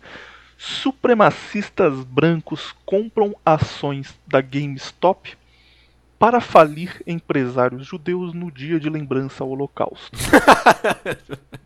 Essa notícia ficou bem grande, de um monte de canal do YouTube explicando o que estava acontecendo, mas geralmente explicando como um negócio ruim. Tipo, olha que absurdo que estão fazendo, o mercado financeiro corre um risco se esses caras não forem parados e, e a turma tá preocupada, cara. E como nós damos a contraversão dos fatos, vamos dar a contraversão do mercado financeiro também. Porque o que aconteceu aqui, Virato, antes de explicar tipo, a implicação no mercado, que, que é mais simples de entender, a parte complicada que é o que aconteceu, tipo, o que eles fizeram, o, que- o que exatamente aconteceu aí para o cara tá perdendo dinheiro e, e tudo mais. Tá. tu- Vou explicar da forma mais simples possível que até um cachorro consegue entender. Isso que eu ia falar, porque eu já vi um monte de, de vídeo explicando e até agora eu não entendi nada, cara. Então você é minha última chance. Beleza, beleza. Olha só. O que, uma coisa que é muito comum em mercado de ações, em mercado financeiro, é uma coisa chamada hedge fund. Você sabe o que é um hedge fund? Não sei o nome em português. Não é fundo de alguma ideia. coisa. Hedge fund é basicamente o seguinte: você tem um cara que ele realmente entende de- de- do mercado de ações e ele abre uma empresa de investimento. Nessa empresa de investimento, o que vai acontecer é o seguinte: ele vai chamar pessoas para investir na empresa dele, ou seja, ele- eles as pessoas vão atrás dele, comprar ação por ele, entendeu? Elas vão colocar a ação na mão desse cara e esse cara vai decidir o que ele faz com a ação das pessoas, entendeu? Entendi. Tipo, mas é uma pessoa física ou é um. Não, o cara cria uma empresa, certo? Que nem o que aconteceu com a GameStop. Foi o cara, eu esqueci o nome dele. Ele tem uma empresa chamada Melvin Capital. É, as pessoas, o que, elas fazem? Você, eu. Não, eu, eu, eu até entendo um pouco. Vamos supor o seguinte: você que não entende nada de ação. Você tem dinheiro, você tem lá um milhão guardado no banco. Você pensa o seguinte: eu quero investir esse dinheiro na, na bolsa, certo? Mas eu não tenho a menor ideia de como fazer isso. Aí você pega o dinheiro, você vai até uma hedge fund e você fala: ó, tá aqui meu dinheiro, investe aí pra mim, depois você me volta. Então, mas eu perguntei se é pessoa física, porque, tipo, qual é a diferença disso pra, sei lá, uma XP Investimentos, um negócio assim? Que você dá dinheiro e faz um plano e eles falam, ah, a gente vai investir em tal coisa aqui. É a mesma coisa. Ah, tá, beleza. É praticamente a mesma coisa. Não é exatamente a mesma coisa, porque ah, acho que esses negócios brasileiros, eles, tipo assim, eles são mais, como que pode dizer? É... Não são tão organizados quanto eles têm, tipo, eles investem em mais de uma coisa. Então eles não investem só em mercado de ações. Hedge fund é só mercado de ações, entendeu? Beleza, até aqui estou entendendo. Ok. O que acontece? A pessoa vai lá, coloca o dinheiro na mão do cara e o cara lá vai investir as ações dele que ele quiser. Questão é a seguinte: essas pessoas que têm hedge fund, esses caras, esses cabeças aí que têm hedge fund, eles têm muito dinheiro atrás deles, certo? Então acontece o seguinte: o cara abre uma hedge fund e se ele for bom mesmo, vai começar a aparecer um monte de gente dando dinheiro pra ele investir, entendeu? Problema, do- problema número um da hedge fund. Não tem nenhuma liability do, do, do, do cara que é retail. Como eu vou explicar isso? Basicamente é o seguinte. Vou explicar de um jeito simples pro ouvinte É, vai, entender. beleza. O cara Não tem que- liability pro retail. Não, não. O cara que tá dando dinheiro pra empresa, se a empresa perder todo o dinheiro dela, não deve nada pro cara, entendeu? ah, não tem garantia. Exato. Se- ou, ou seja, se, se a empresa falir, perder tudo que ela tinha, não deve nada pra ninguém, entendeu? Então é meio que aposta mesmo, né? Tipo, ah, se der errado, se vira. Não, exatamente, porque essa questão, o hedge fund, ele, os caras só investem no que eles têm certeza que vai dar certo, entendeu? Tipo assim, Uhum. o cara que é. Porque aí entra o próximo passo, esse é o primeiro problema. Mas aí tem outra coisa que meio que equilibra isso, que é o seguinte: hedge fund, geralmente, esses grandes fundos aí, eles se juntam pra fazer coisa, entendeu? Então, por exemplo, você tem o cara do Melvin Capital, aí você, aí você pega o cara aí da, da Goldman Sachs, entendeu? Aí você pega outro cara ali, eles todos se juntam numa sala e falam: olha só, a gente vai fazer tal coisa, tal coisa, tal coisa, entendeu? Eles planejam as coisas. Entendi. Aí ele muda o mercado financeiro com o que ele faz, né? Exatamente. Basicamente é o seguinte: o que aconteceu no GameStop foi que esse cara do Melvin Capital ele fez um, um short selling. Que é basicamente o seguinte: quando as ações estão meio que estabilizadas, por assim dizer, certo? O preço está meio estável. E aí ele junta uma galera, ele fala pra todo mundo, pega o telefone, passa no grupo do Zap, sei lá eu, fala no Skype. Ele fala: olha só, tal dia eu vou vender tudo que eu tenho aqui na minha hedge fund de tal ação, entendeu? O que acontece? O preço vai cair, certo? E aí mais pessoas, como ele falou isso pra várias pessoas, várias pessoas vão fazer a mesma coisa, vão começar a vender todas as ações dela. E foi isso que ele falou. Ele falou que ia vender Ah, todas as ações do. GameStop, entendeu? E ah, eu achei que tinha alguma coisa a ver com a GameStop por ser coisa de videogame, mas então, tipo, seguindo essa lógica, ele vai pegar ações que não tem Não, movimentação tem na a ver, tem a ver com essa coisa de né? videogame. Porque é o seguinte: o que esses short sellers fazem? É, eles basicamente terminam de quebrar uma empresa que tá quebrando, entendeu? Não, então, é exatamente isso que eu ia dizer, tipo, eles procuram, igual a GameStop, procura uma empresa que ninguém mais tem interesse sei lá, uma empresa de VHS, sabe? Empresa de calculadora, agora ninguém mais usa porque todo mundo tem no celular. Aí eles usam ela pra fazer isso e quebra a empresa e os caras lucram. É isso daí? Mais ou menos isso. Mais ou menos. Mas a questão é o seguinte: Eu sou um gênio do mercado financeiro, cara. quando, mas a rápido. questão é o seguinte: ó, quando os caras fazem esse short selling, eles estão apostando que o preço vai cair muito, certo? Aham. Questão é a seguinte, a GameStop, ela basicamente, não só a GameStop, mas com qualquer loja de, de videogame, vai começar a deixar de existir, certo?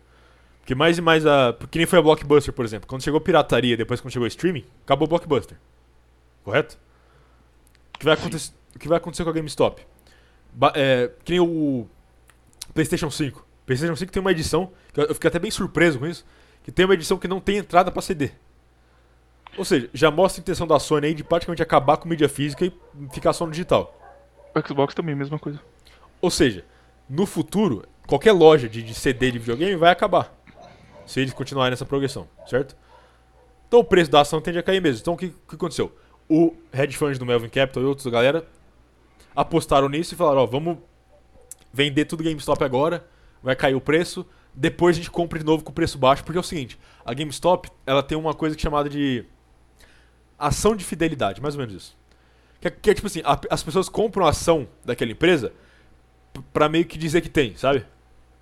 Tipo, não é como investimento. É pra falar, olha só, eu tenho uma ação da GameStop, eu sou meio que um, um dono da GameStop, entendeu? Uhum. Fazem muito isso com empresas de videogame. Por exemplo, a Blizzard. A Blizzard até vendia um, um, um, bagulho enquadrado da ação dela. Entendeu? Quando os caras compravam. Então, tipo, é meio que uma. é um- É item de, de colecionador, pode dizer assim, entendeu? Não vale muito valor. Então eles. A ideia deles era jogar esse preço lá embaixo e comprar de novo, entendeu? E aí ia multiplicar. Entende o que eu tô falando?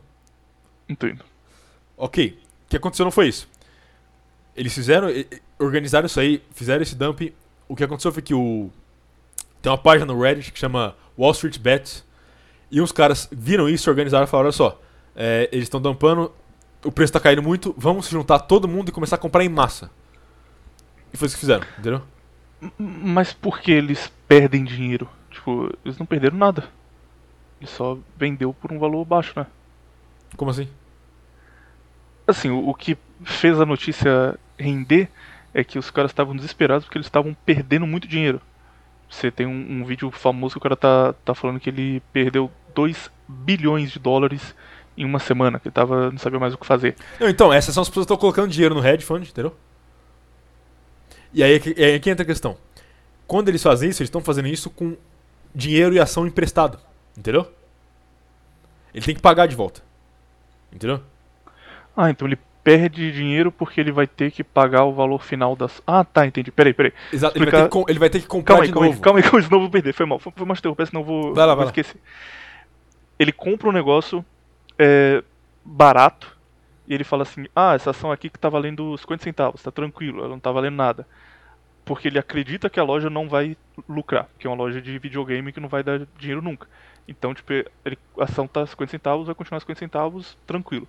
Aí o pessoal tá propositalmente colocando dinheiro em uma loja que normalmente quebraria para inflar o valor dela. E aí essa ação de 50 centavos passa a valer 5 dólares, mas como é emprestado, ele tem que pagar. Exato, Então, tipo, ele vai pagar 8 dólares no futuro. exato, entendeu?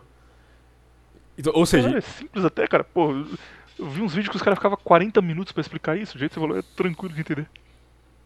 exa- ou seja, o cara tinha que pagar de volta aquela ação que ele, que ele vendeu, entendeu? Aham. Ou seja, e aí a questão é, por isso que chama short selling. O cara tá vendendo em cima, esperando o negócio cair pra comprar de novo. E aí ele não precisa pagar, ele vai, ele vai sair num, num lucro absurdo, entendeu? A empresa vai quebrar, mas o cara vai lucrar pra. É, e isso que eu ia falar, o cara que tá comprando, além de, de poder zoar o banqueiro e ficar feliz, ele ainda vai ter lucro, né? Tipo, pra ele foi bom pra caralho. Mas essa é a questão. O objetivo inicial não era zoar banqueiro. Era só ter lucro, entendeu? Quando os caras se juntaram, eles falaram, não, vamos comprar e, sei lá, a gente vende quando chegar a 100, 200 dólares, entendeu? Entendi. Era essa, era essa a ideia. Só que aí começou a sair vídeo dos caras, tipo, literalmente quebrando por causa do prejuízo. Começaram a fazer vídeo, começaram a dar entrevista, chorando. Lá tem, tem um cara. O cara parecia, sei lá, o, o Coringa misturado com Charada. Bizarro. Ele tá chorando lá na notícia. Ah, eu perdi muito dinheiro, não sei o quê. Entendeu?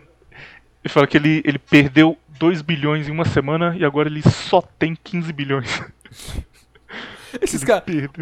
Eu, eu vou chegar nesse assunto mais pra frente, mas esses caras de hedge fund são nojentos. Isso, isso- isso é o estrume da sociedade atual.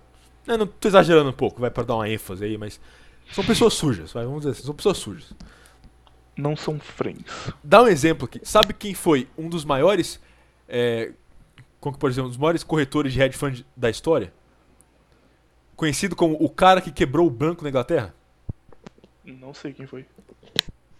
Um cara muito, muito popular nesses meios aqui, George Soros. Nos anos 80 e 90. Foi daí que ele tirou a fortuna dele então? Que tem tiro infinito pra. Sim, sim, a maior parte foi disso. Caralho. Nos anos 80 e 90, a maior hedge fund do mundo era do George Soros. Entendeu? Entendi. Pô, eu nem sabia que isso existia, cara. Até 5 minutos atrás. Ó, vamos, eu ia falar mais pra frente, fala agora, vai. O, por que ele é conhecido como o cara que quebrou, quebrou o, bran- o banco da Inglaterra? O George Soros, ele fez o seguinte, ele fazia o seguinte, no caso. Ele tinha um hedge fund, certo? E ele conhecia todo mundo que tinha hedge fund. Ou seja, basicamente, Se, o- se o George Soros dava uma ligação e falava, eu vou vender tal coisa, todo mundo vendia, entendeu? Basicamente, o Soros e uma galera aí controlavam o mercado financeiro de vários países, quase do mundo inteiro. Entendeu? Da Inglaterra e de- dos Estados Unidos, com certeza. O que aconteceu foi que tava tendo meio que uma crise nos anos 90, acho que foi 95, 94. Tava tendo uma crise porque a Inglaterra não sabia se ia adotar o euro ou não. Eu tava na dúvida ainda se a, se a Libra ia continuar, se eles iam mudar pro euro, o que, que ia acontecer. Beleza. O que, que o Jorge Soros fez? O Jorge Soros, como um bom globalista que é, na intenção de ferrar a Inglaterra e fazer eles adotarem o euro, ele fez o seguinte: ele tinha um monte de ativo na Inglaterra, tipo, muito ativo na Inglaterra, sei lá, acho que mais de 10 bilhões de ativo, que na verdade não era dele exatamente, era do hedge fund que ele tinha. Entendeu? E aí ele fez, ele fez uma ligação, falou, ó, tal dia eu vou vender tudo que eu tenho na Inglaterra, não vai sobrar nada. Entendeu? E em um dia só ele vendeu tudo, todos os ativos dele. Todos os ativos dele ele vendeu na Inglaterra. Passou tudo para os Estados Unidos. O que aconteceu? A economia da Inglaterra quebrou. Porque não só o cara tirou 10 bilhões dela, mas como um monte de gente foi tirando dinheiro, entendeu? Foi seguindo, em cascata. E aí foi, a, a, a bolsa da Inglaterra fechou na merda. A Libra fechou na merda, tudo fechou na merda. A Inglaterra demorou muito tempo a se recuperar disso. Enfim. A razão pra você falar que esses caras são filhos da puta e, e merecem tudo isso é porque eles fazem isso Regularmente, isso regularmente ou, ou é porque a, é imoral o que eles fazem, não importa a regularidade? Os dois, é os dois. Olha só. é, já assistiu o Lobo de Wall Street? Uhum. Como é que basicamente o Wall Street funciona? Outro filme que mostra muito isso também, um filme muito bom, é American Psycho. Basicamente os caras fazem o seguinte: tem lá a- as ações lá pra comprar e vender. Você olhando de fora, por isso que eu, eu não aconselho você a entrar em mercado de ações. Principalmente global. Brasileiro até, até pode ser, até vai. Mas o global não aconselho você entrar, não aconselho ninguém entrar. É o seguinte, você tá de fora, você olha, ah, beleza, a ação tá subindo ali, tá descendo ali, eu compro na baixa, vendo na alta. Parece bem simples, certo? Questão é que isso não é natural, não é uma coisa aleatória. Fa- eh, eles fazem parecer que é aleatório, mas não é aleatório. Isso é completamente manipulado. Entendeu? A, a flutuação, no caso, né? Você tá- Exato. E Wall Street é o maior manipulador de todos. Wall Street é tipo, a- você investir na bolsa americana é, é literalmente sei lá, você dá o seu dinheiro voluntariamente, porque você não vai ganhar nada.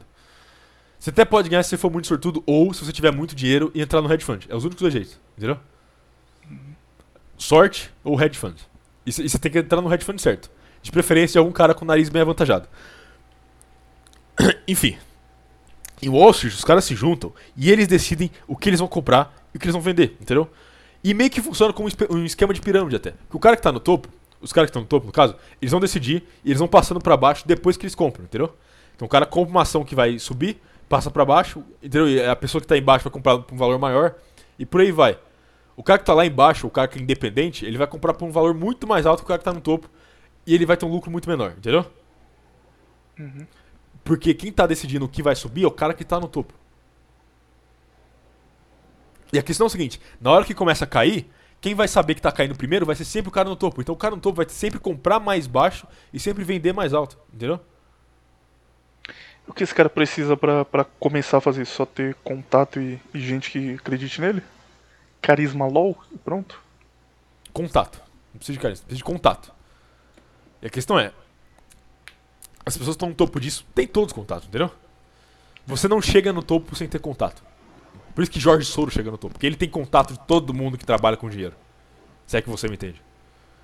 Sim. Enfim, voltando na, na questão do GameStop.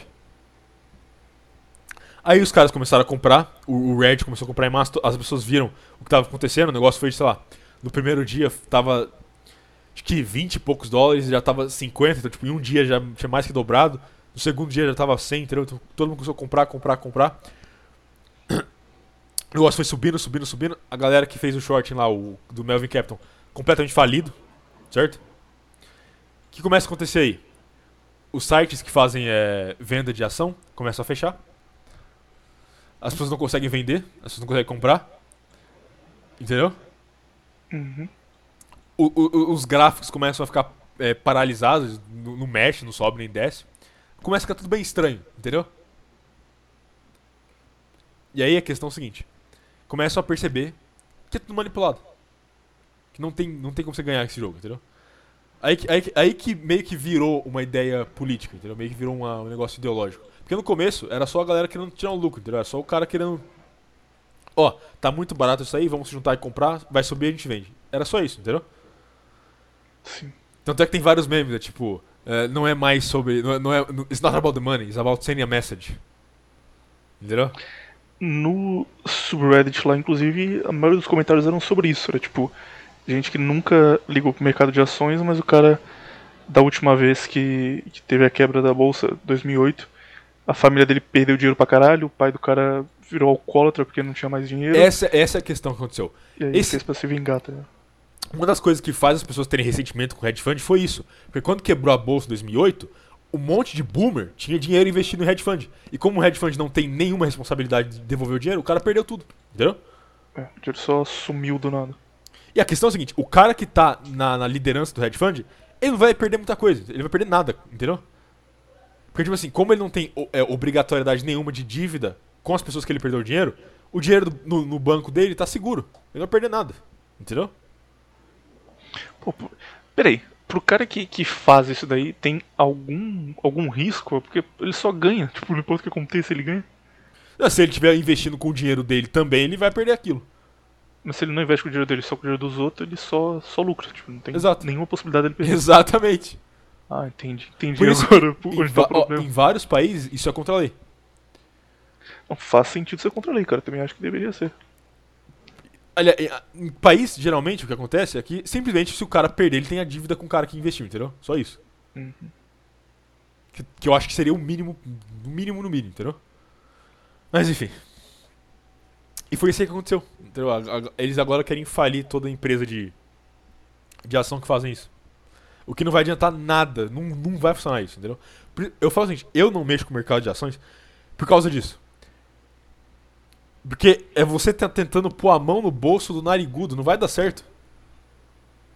Mas for um negócio que populariza com essa ideia de, de prejudicar o rico, tipo, sem a questão judaica por trás. E aí todo mundo só decide, ah, todo mês eu vou gastar 20 dólares pra quebrar algum banqueiro aleatório. Não, não pode dar certo não, cara? Isso é um bagulho Não, não dar certo. longo prazo? Não vai dar certo. Não vai dar certo porque isso é um dos temas do, do, do- episódio, que é crédito.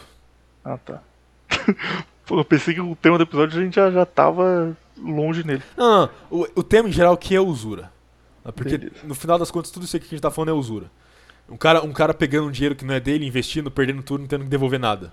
Isso parece bem usura pra mim. Pois bem, Agora- ouvintes. Nos explique por que isso não funciona. Porque na minha cabeça até aqui funciona, cara. Precisa de um argumento Por causa de uma coisa que por causa de uma coisa que se chama bailout. Pular fora. Na tradução, por ouvinte. Não exatamente. É basicamente o governo ou algum banco chegando e falando, olha só, relaxa, você não deve nada. Ah, tá. É o que aconteceu em 2008 também. Tipo, o governo dando dinheiro pra esses grandes fundos e falando, não, não, deixa pra lá, cara. Exatamente. Exatamente. O que aconteceu agora com, com o Melvin Capital, adivinha só? Porque a questão era. É... Como eu vou explicar isso? Enfim. Chegou lá na hora do cara falir de verdade. Chegou o governo e falou: relaxa, você não faliu não, toma aqui. Entendeu? Normalmente isso é, é disfarçado como. Ou Segurar se esse cara falir. Exatamente. Se esse cara falir, quando é, quando é no caso de, de empresa, se esse cara falir, vai gerar muito desemprego, tipo o governo americano fez com a, com a BMW. Vai gerar muito desemprego, então a gente tem que garantir com dinheiro estatal que essa empresa continue ativa. Ou é só porque se ele falir, vai desincentivar investidores internacionais a investir no nosso mercado, então a gente vai assumir a dívida para dar uma garantia para ele, mas quem perdeu dinheiro por conta dele se fode. Mas a questão é o seguinte: por que, por que, tem bailout desses caras que, que. desses hedge funds que fazem merda? Sabe por quê? A galera que tá colocando dinheiro na mão deles é o quê? É lobista, é político, é membro de família, de pessoas bem altas aí, vamos dizer assim, entendeu? Ou seja, toda a galera que iria falir com o Melvin Capton falindo, só, só dão um- uma ligadinha pro Joe Biden e fala, ó, dá um bailout pra esse cara. Acabou, entendeu? Só pra ter uma ideia de, de quão, quão raro é isso. Tipo, em um país tipo Brasil, existem centenas desses malucos, é tipo 5, 6. É realmente muito pouca gente. Um cara que fazia uma, coisa- uma coisa muito parecida no Brasil, muito famoso ele até, Ike Batista. Só que o Ike Batista é bem diferente porque ele tinha um envolvimento direto com o governo. Então ele pegava dinheiro do governo, investia em ação do governo, entendeu? É, ele tinha informação privilegiada. tinha É, exato. é, ele, ele era literalmente, tipo, o cara do PT investindo em coisa do PT, entendeu? Uhum. Então é diferente, mas é parecido. No, no Brasil não tem muito isso, cara. O Batista foi, foi num outro nível, cara, porque era na época que o Lula queria mostrar que o Brasil era o país do futuro, era o, o mote de campanha dele. Então ele só pegou pessoas específicas e, e ajudou elas para elas serem o símbolo do que ele queria vender. Então o Ike Batista era o cara do investimento, o Joesley era o cara da, da pecuária, e aí, tipo, cada ramo tinha alguém ganhando muito dinheiro e passando na TV e falando: olha só, esse empresário brasileiro que venceu na vida porque ele acreditou no nosso mercado. e aí todo mundo fala: cara, vou fazer igual, cara, vou gastar dinheiro pra eu ser igual ao Ike Batista. E se fudia no final. Exatamente. É, essa questão, tipo assim, o Ike Batista, eu escutava, eu escutava uma coisa. Conheci uma pessoa que trabalhava na Petrobras. E aí ela odiava o Ike Batista, porque falava exatamente isso. Falava que o Ike Batista é um cara que ficou bilionário usando a Petrobras sem nunca ter pisado lá. Entendeu? Enfim, cara. No caso, o que ele fazia especificamente é que quando o Brasil estava descobrindo o pré-sal, você meio que fazia uma aposta em uma provável. Qual é o nome do. quando você escava um negócio? Um poço. Você fazia uma aposta em um poço que poderia dar petróleo. Então, tipo, existiam vários poços de petróleo, só que é muito caro para você chegar no pré-sal, gasta muito dinheiro. Então, o governo financiava a escavação e se você colocasse, tipo, 30 reais, você teria um, um lucro mínimo, caso tivesse petróleo. Ou você podia colocar 5 milhões, comprar uma máquina de, de escavação própria e você teria um lucro maior. Só que você estava apostando, porque eram, tipo, 100 poços e você não tinha garantia nenhuma de qual teria petróleo e qual não teria. Se ele seria possível de ser extraído ou não. E aí o Ike Batista tinha informações de dentro do governo de quais eram esses postos com mais garantia. Então, tipo, dos 100, ele sabia que 30 tinham uma chance altíssima de ter petróleo, outros 20 tinham uma chance alta e os últimos 50 era mínima, não valia a pena. E aí ele sabia onde colocar o dinheiro e multiplicava os lucros dele sempre. Exato. Não sei se eu consegui explicar o que aconteceu aí com a GameStop, mas tentei o máximo possível. Você conseguiu, cara, entendi de boa. Mais uma última dúvida agora. Para GameStop, para representante do, dos gamers do mundo, que é a GameStop que vende jogo por, por Que é uma- um dólar. Que é uma empresa bem merda, falar a verdade. Ô, cara, eu gosto da GameStop. Nunca fui lá, mas. É, você tá falando, a GameStop é, um- é outro esquema também. Eles literalmente fazem aquele negócio de tipo, ah, traz o seu jogo aqui que a gente vai virar crédito. Aí você leva um jogo. Porque isso é ruim, cara. Você, Por você quê? zera Não, deixa eu explicar, deixa eu, termi- deixa eu terminar de falar. Você compra o jogo por 60 dólares, vai lá, volta o jogo, eles falam, ah, beleza, esse, aqui, esse jogo vale aqui agora 5 dólares de, crédito. Entendeu? Ah, mas sei, sei Cara, não, ó, cara. Isso, isso é um. Como, como pode dizer? É o. É a lei do mais forte, cara. É isso, isso, aqui, isso é mercado financeiro, é a lei do mais forte. É isso, entendeu? Ninguém tá limpo nisso aí. Tem um Borderlands 3 aqui que se eu conseguisse 5 dólares eu ia ficar feliz pra caralho. Acho que nesse caso aí vale a pena. Mas, enfim, usando a GameStop como exemplo, então, não importa qual foi a empresa. É, isso daí é bom ou é ruim? Tipo, as ações dele estão valendo pra caralho agora. Eles passam a ser uma empresa mais, mais renomada? Ou... Sim, eles vão ser bem mais visados no mercado. Vai ter bem mais gente investindo neles. Quer dizer, não sei, não sei nessa situação, né? Porque. É, nesse caso ficou muito na cara. porque- é, que porque é literalmente meme, entendeu?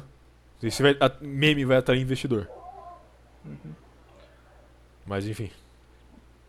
Porra, mercado de ações é muito mais complicado do que eu imaginava, cara. Eu pensava que era só comprar na, na baixa e vender na alta, que é o básico que todo mundo sabe. Deveria ser assim. E, e em parte até que é, porque ainda assim tem especulação, entendeu? Mas a questão é que quando você tem coisa que nem Wall Street, que tem literalmente um cabal manipulando o que vai subir e o que vai descer, não tem como você jogar independente, entendeu? Ou você entra pro time deles, ou você nem entra no negócio. É um ou outro. Por isso que eu tô falando, esse negócio aí da, da GameStop, isso não vai dar em nada. Eu quero ter errado, eu quero ter errado. Eu quero falar, não, vai quebrar um monte de, de bilionário. Não vai, cara, não vai. Não vai acontecer nada. E outra coisa, isso ainda foi uma bela distração. Porque, olha só, a economia de um monte de país tá indo pro saco por conta de lockdown. E as pessoas agora estão, não, vamos quebrar os bilionários comprando ação. O que, que vai acontecer? Ó, um monte de gente, isso vai dar merda, um monte de gente nos Estados Unidos encheu, pegou dinheiro de, de hipoteca, pegou dinheiro de, de emprestado, pegou um monte de dinheiro aí pra jogar nessas ações. Na, agora a ação caiu, porque chegou, se eu não me engano, 300 e pouco, agora tá uns 100 e pouco. Então quem comprou ali na casa dos 300, 200, literalmente tá num prejuízo gigantesco agora.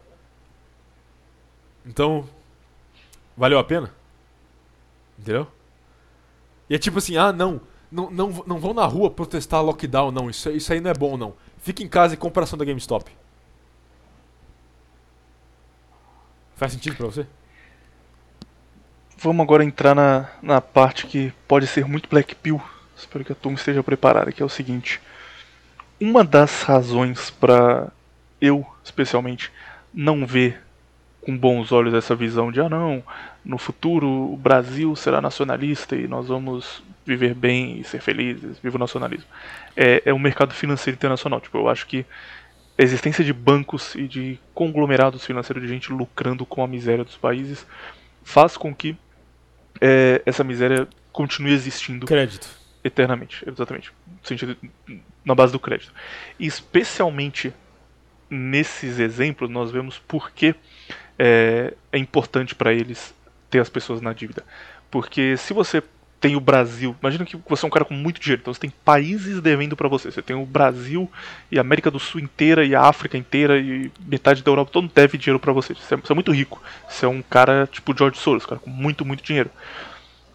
O dinheiro para você deixa de ser relevante. Tipo, não importa se você tem 80 bilhões ou se você tem 90 bilhões. Tanto faz, é só um número. Você não vai gastar esse dinheiro nunca. Então, o dinheiro passa a ser só mais um, um recurso para obter poder. E aí é muito melhor para você, sendo um cara com dinheiro pra caralho, você colocar os países numa dívida absurda que eles não vão conseguir pagar. Você sabe que eles não vão conseguir pagar. E aí o país, tipo, já te deve 10 bilhões, ele chega e fala, ó, oh, tô precisando de mais um aí, mas eu vou pagar ano que vem, pode deixar. Aí não, pode deixar, vou te prestar mais um. Se eles não te pagaram 10, eles não vão pagar 11, você sabe disso. Mas você dá um bilhão em troca de poder chegar para esse país e falar, olha, vocês estão me devendo 11 bilhões, hein? Não esquece, eu vou precisar de um favor aí.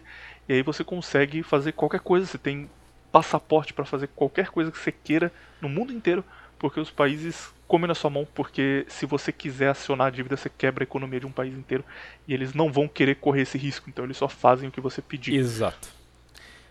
Vamos dar a contraversão disso então? Exatamente isso que eu ia falar, cara. A contraversão é uma situação que pode ser remediada, e vamos falar aqui especialmente de Brasil, porque o Brasil está numa situação fodida com, com crédito internacional. Países que estão bem economicamente, tipo a Polônia, países assim, isso não, não entra tanto em consideração, mas casos como o do a Brasil. A Polônia não tá tão bem assim não. Porra, já dropou a primeira Black Pill achava Nova Zelândia tá, bem tá, bem, vamos lá. E ainda assim, não, não sei se bem é, é a palavra certa. Mas no caso do Brasil, tem saída para isso ou tipo já já era, já foi? Vamos dar a contraversão absoluta aqui então. Vamos lá. Júlio César. Júlio César invade a Gália. Certo? Uhum. Por quê? Porque versão contra versão do porquê ele quer invadir a Gália? Vamos lá. Tem vários motivos, vários argumentos que você pode dar. Mas tem um argumento que é o principal. E muita gente não fala dele. Por que Júlio César invadiu a Gália? Não faço ideia, cara. Eu, eu, diria, mas sendo. Vai ser a versão errada pra, pra não, ter poder. Aí, fala aí, pra ter poder. Pra aumentar o território e pintar o mapa do mundo de vermelho. Tá, então, mas por que ele foi pra Galha primeiro? Ele podia ter, podia ter invadido vários lugares que era muito mais fácil. Ele podia ter expandido pelo leste. Ele podia é. ter expandido na Dácia. Ele podia ter até invadido as tribos germânicas e acabado com o maior problema que o Império teria na frente, não é?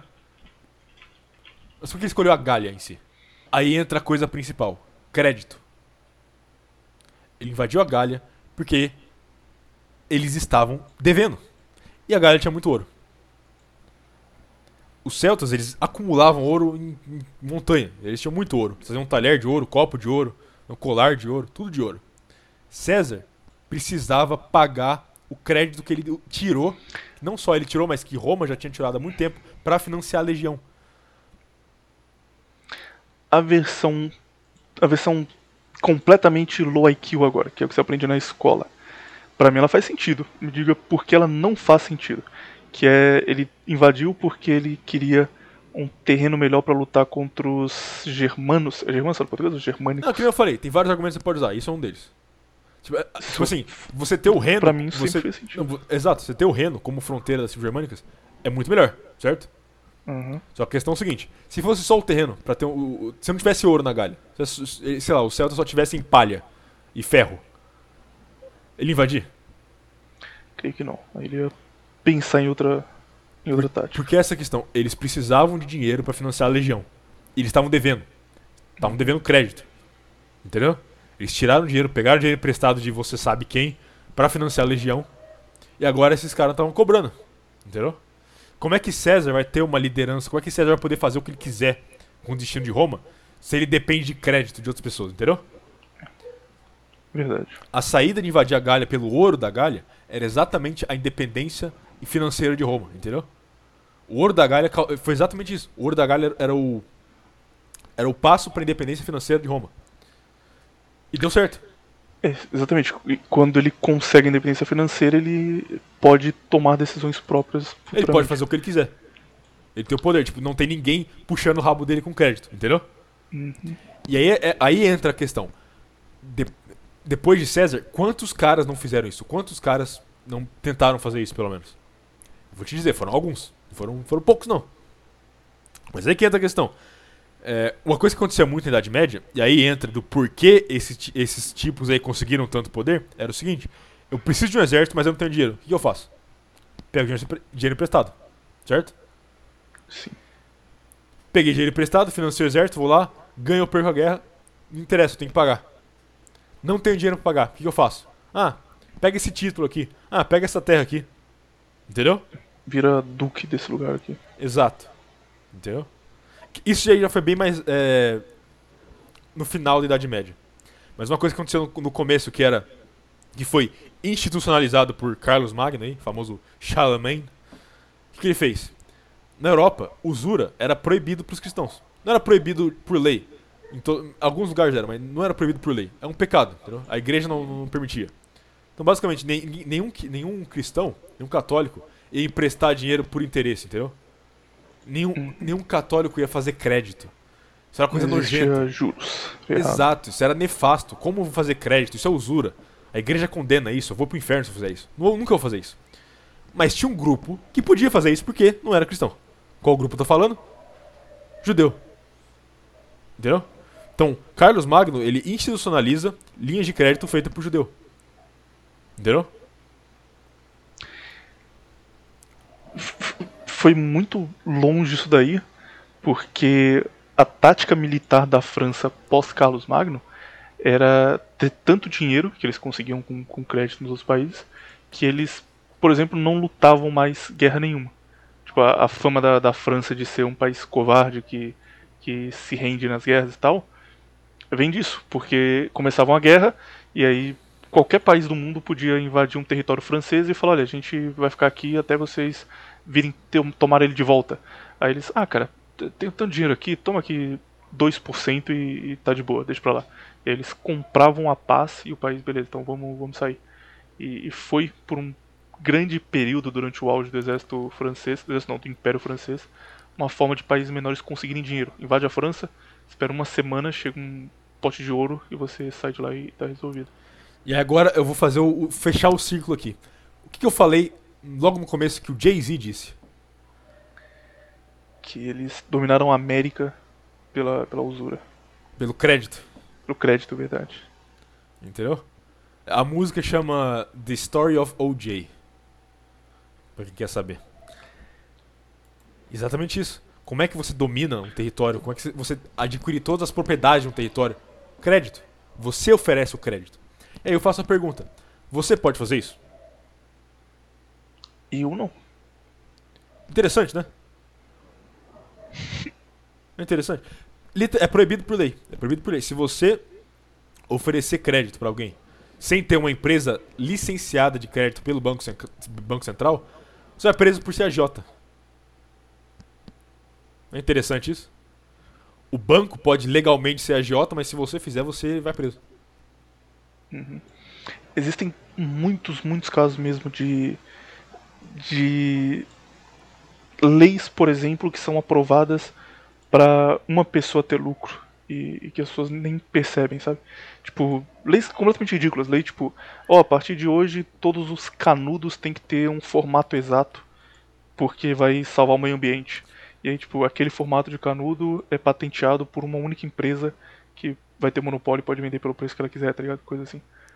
E a gente nem sabe o que aconteceu e, tipo, tem um impacto social pequeno, você não percebe. Mas, para esses caras, são muitos e muitos milhões de reais que eles ganham. Tem um livro sobre o que eu tô falando aqui, chama A History of Central Banking and the Enslavement of Mankind. Mankind. Basicamente, que nem eu falei antes, não foi só César, vários caras já tentaram até criar os seus próprios bancos para poder, poder criar suas próprias linhas de crédito, entendeu? Porque a questão é a seguinte, se você depende de linha de crédito de banco internacional, você vai depender da influência de banco internacional, entendeu? Digamos que, vamos supor o seguinte, vamos supor o seguinte, tem um banco ali, chama ali o Banco Menefrego do William. E ali o Banco Menefrego do William, ele tá dando uma linha de crédito. Mas aí do lado tem o Banco do Jorge Souza. Qual que você vai? Eu vou no, no banco Menefrego do William, tranquilo, cara. Ent- Entende o que eu tô falando? Tipo assim, se você tem um banco de, entre aspas, eu odeio banco, vou deixar isso bem claro, eu odeio banco, acho linha de crédito uma coisa do demônio, nunca faria isso, nunca nem tirei cartão de crédito. Não recomendo que ninguém faça isso, fique longe de crédito, realmente. Mas, se eu tivesse que usar isso, eu preferia muito mais ir num banco de, entre aspas, confiança do que num banco internacional. Entendeu? E vários caras tentaram fazer isso. Sabe quem tentou fazer isso? John Kennedy. O que aconteceu com ele? Sabe quem tentou fazer isso? Gaddafi. O que aconteceu com ele? Gaddafi é o caso mais famoso disso mesmo. Sabe quem tentou fazer isso também? Um certo cara de bigode austríaco. Enfim, porque não é interessante como sempre quando alguém tenta fazer a própria forma de crédito pessoal deles, eles a- acontece alguma coisa com eles? Não é interessante isso? Enquanto isso tem um grupo aí que pode fazer crédito à vontade há dois mil anos. Quantos líderes eles não tinham preso pelas bolas? Só usando crédito. E o foda é que, tipo, tendo muito dinheiro, eles conseguem monopolizar isso de uma forma que não é ilegal. E, e aí, por exemplo, fintech é um bagulho que tá em alta agora. É a ideia de que você não coloca seu dinheiro no banco, você coloca em uma num aplicativo, numa tecnologia financeira e você gasta direto desse aplicativo, dessa tecnologia financeira. É o que o, o PayPal foi por um tempo, é o que o Nubank, é o caso famoso aqui do Brasil, é. O dinheiro não está no banco, não tem taxa, não tem nada, você está não dando dinheiro para os judeus, está dando dinheiro para uma empresa pequena, que era como Nubank se vendia aqui no Brasil. É, de início isso funcionou, tipo, por seis meses. E aí, de repente, todos os grandes bancos também começaram a ter as suas próprias fintechs. Então, o, o Bradesco lançou a fintech dele, o Santander tem a fintech dele.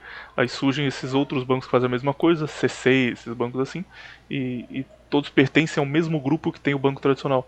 E tipo, a propaganda dos caras é: nós somos contra os bancos tradicionais, nós queremos mudar o jogo, nós queremos dar mais opções para você e tal. Só que quem lucra no final é, é o mesmo narigudo, não muda nada de um pro outro. Exato. E aí, tem, tem saída ou eles já estão com tanto poder, tanta influência, com poder de mudar a lei e fazer tudo que, que já era? Não dá mais. Eu tô tentando pensar uma aqui agora, não consigo não. O, o que eu falei da Polônia, de ser um país que eu considerava um país top, com esperança ainda, O que é acontece. que. Ah, eu- eu- você vai dizer que eles proibiram o Banco Internacional, é isso? Também. E que além disso não, eles mas são. eles não fizeram isso. Tá, agora o segundo. Se eu falar a segunda coisa, você já fala se os dois estão errados ou não. Essa era a primeira, e a segunda é que eles são autossuficientes em muita coisa e, e arrumam problema por conta disso. Tipo, tem uma matéria da, da Time, se eu não me engano, que saiu no final do ano passado, que era sobre os grandes riscos para o futuro da humanidade. E aí, tipo, o segundo lugar era o carvão polonês, porque a Polônia tem uma. Ela é autossuficiente energeticamente, porque ela usa carvão pra caralho. E aí eles transformaram isso em um, olha só, a Polônia não se preocupa com o meio ambiente e, e está usando carvão. Não, a, única, a, única, a única coisa que eles precisam, até onde eu sei, é gás da Rússia. Mas a Europa inteira precisa. Fora isso, eles, eles se mantêm, tipo, eles conseguem não ter apoio internacional e continuar vivos É, mas isso, boa. isso que eu falei agora, foi, acho uma coisa viável. Você simplesmente proibir crédito internacional. Entendeu? Sim. E aí, aí, aí, por exemplo, o Brasil, sei lá, precisaria de um, um belo líder pra fazer isso, porque no- na hora que ele falar isso ia virar guerra, eu acho. Que era tipo assim, não vou pagar. É, só isso, não vou pagar. Não existe, não vou pagar esse crédito. Vai embora, entendeu? Alguma vez vai acontecer isso? Creio que não. Tem tentativas de fazer isso, mas de jeitos não based. Tipo, o Lula teoricamente zerou a dívida internacional. Na época foi uma puta propaganda em cima disso. E Lula começou zerou outra. a dívida internacional. É, ele trocou por uma dívida nacional. Tipo, ele continua devendo igual, só que deve pra, pra outro credor agora. É um Mas pouco. é, nesse nível aí não aconteceu. Não dá pra mentir, é menos pior. Ele melhorou pelo menos um pouco. Verdade, tem um, um bom ponto. Mas caso tipo da Polônia. Ah, importante também, por que eles não proibiram o crédito internacional? Se você explicar. O O quê? que, que eles fizeram? Eu não sei, isso aqui eles não proibiram, não. Por exemplo, alguns, alguns lugares proibiram investidor internacional. Tipo, por exemplo, a Hungria proibiu isso. A Hungria proibiu o próprio Jorge Soros de investir lá. Aliás, depois, depois que aconteceu no. E o Jorge Soros é húngaro. Pelo menos nascido lá. E depois que aconteceu no, no Banco da Inglaterra, várias pessoas começaram a proibir é, investidor internacional, entendeu? O Brasil deveria fazer isso. Um dos problemas do Brasil é que o mercado de ação do Brasil, até onde eu sei, posso estar errado, mas ele está começando a ser dominado por chinês. Mas aí, a- aí enfim, tudo está sendo dominado por chinês, então qual a diferença? Aí de novo, é, eu prefiro um, um Bing Bong do que um Jorge Soros. Viriato, a pergunta que, que não quer calar, que tá todo mundo, desde que a gente entrou nesse assunto, pensando nela. Criptomoeda vai quebrar o, o- o judeu internacional? Porque, teoricamente, sobre criptomoedas eles não têm controle. Ao menos na teoria, né? Não sei o que, que, que você vai mandar pra gente Não, aí. não tem controle não. Então, criptomoeda não é um- uma boa saída? Se o mundo inteiro começar a usar criptomoeda? É, Pode ser, mas eu não acho que isso vai acontecer não. Eu recomendo. Você pode não gostar, você pode discordar. Paciência. Mas eu recomendo que você comece a investir em criptomoeda. Não investir, mas ter criptomoeda pelo menos, entendeu? É um negócio que pode dar muito certo, você precisa de sorte, isso é verdade, mas Cara, pode errado, dar muito certo. errado não dá. É isso quer que eu ia falar, e a chance de dar errado é baixa. Pô, ah, tem uma chance de dar errado, mas é difícil. É, não é muito errado, é só Que é tipo errado. assim. É, que é tipo assim. Eles proibirem no seu país. Entendeu? Tá proibido criptomoeda no país. Eu nem ia dar esse exemplo, tipo, você comprar e ter prejuízo, sabe? Mas, Ah, mas só não ser maluco, cara, só é, não vender só sua ser- Só não ser casa. burro. Só não ser burro. Investe um dinheiro que sobra no final do mês que não vai fazer Mas, diferença. por exemplo, por exemplo, passa amanhã uma lei proibindo criptomoeda. O que vai acontecer? Todas as, as agências que trabalham com criptomoeda no Brasil vão sair do Brasil, vão embora. Uhum. Aí O que você vai ter que fazer, você vai ter que, sei lá, criar uma conta num banco internacional de outro, algum outro país. O que, o que até é fácil brasileiro. Vai para o Paraguai, cria uma conta no Banco do Paraguai. Entendeu? E aí você faz. Usa suas criptomoedas pelo, Banco do Paraguai, entendeu? Usa uma VPN. É, usa um VPN já era. Isso aí vai dar um trabalho, mas dá pra fazer. Entendeu? Mas fora isso. Acho que isso vai chegar em breve aqui no Brasil também. Fora, já aconteceu várias vezes, a gente já falou da China aqui como exemplo, mas aqui no Brasil em breve isso deve chegar. Que é a, a briga entre o dinheiro completamente digital, controlado pelos grandes donos do dinheiro internacional. E aí você vai não usar mais dinheiro, não usar mais nota pra nada, tudo vai ser transferência, É, Pix, aplicativo. É, e a briga disso com criptomoeda. O, o ponto negativo da criptomoeda, tipo, falando, tendo eu como exemplo aqui que não utilizo, é que é muito nebuloso, tipo, é difícil entender exatamente como funciona e, e se vai valer por muito tempo e se não vai dar problema de daqui a cinco anos só ninguém mais usar e o bagulho morrer, sabe? E sei lá, cara, parece que você tá colocando dinheiro num negócio que não existe. Não, porque não E aí existe. Teoricamente torce. não existe. É, verdade. Literalmente não existe. É, Você tá só torcendo pra, pra dar certo. Esse que é o E- grande e- problema. Existe tanto quanto o que tá na tela do seu computador. Uhum. Entendeu? Ele, ele precisa exatamente das mesmas coisas que tá no seu computador pra existir, entendeu? É a mesma coisa o dinheiro do banco, que também não existe, é a mesma coisa. Não, exato. Todo mundo Se- for no ó, banco tirar dinheiro de uma vez, não é. Exata, dois exatamente. E aí que entra o ponto do crédito. O crédito, muitas vezes, é um dinheiro dado que nem existe. Por exemplo, o dinheiro que, por exemplo, o cara pegou emprestado como crédito. Vamos supor o seguinte: o Brasil pega, sei lá, um, um bilhão de crédito de algum banco internacional aí, certo? Esse banco nem tem esse dinheiro. Hum, Ele tá emprestando dinheiro que nem existe. Entendeu? Sim. Há, há muito tempo atrás, tipo 150 anos, quando parou de ser norma, você precisava ter lastro de todo o dinheiro que você emprestava. Tipo, o crédito era baseado nisso. Então, quando o Brasil dizia que o Brasil tinha. é, sei lá, tipo, o Brasil dizia: olha, essa nota aqui vale 5 reais. Não era reais, né? Começar pra vocês entenderem. É porque o Brasil tinha uma quantidade de ouro guardada em algum lugar, ou, podia ser emprestada, mas tipo, tinha ouro físico e o lastro do dinheiro era ouro. Dos, a maioria dos dinheiros do mundo era ouro. E aí, esses 5 reais representavam uma parcela pequena daquela quantidade de ouro que a gente tinha. E 10 reais valia duas vezes aquela parcela. E 100 reais valia 20 vezes aquela parcela. Então, tipo, o dinheiro era uma representação de quanto de ouro você tinha guardado e, e tinha um limite pro dinheiro por conta disso. É, podia Quando o dinheiro passou. Oi? Você não podia imprimir o dinheiro a qualquer. É, você não podia só Vontade. falar, "Ah, vou, vou criar aqui. Quando o dinheiro passou a ser lastreado em outras coisas, em dólar e em outras moedas, não tem mais controle, cara. Então, tipo, você pode inventar dinheiro. O banco pode chegar e. Quando você faz uma transação alta, o banco chega assim e fala: olha, Virato, você tinha 50 mil, agora esse cara tem 50 mil. Só que o que aconteceu na prática foi que ele tirou um número, um dígito da sua conta e colocou na conta dele. E só. Se você quiser sacar aqueles 50 mil, você tem que ir no banco, falar com eles, esperar 48 horas para eles terem o dinheiro para você poder pegar. Porque ele não existe. Que é, é- Só a gente convencionou que aquele dinheiro tá ali. Exato, e a questão é, se proporcionam meios de pagamento de, de- de- com criptomoeda mais fácil, isso não ia acontecer tanto. Entendeu?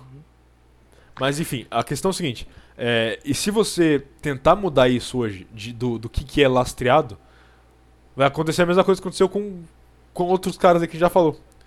Entendeu? Por exemplo, é, uma das coisas que o Gaddafi, por exemplo, queria fazer era mudar a moeda deles para ser lastreado em petróleo. O Hugo Chaves queria fazer isso também. A Alemanha também foi a primeira coisa do, do plano econômico alemão: parar de lastrear a moeda deles em, em dólar. Exatamente.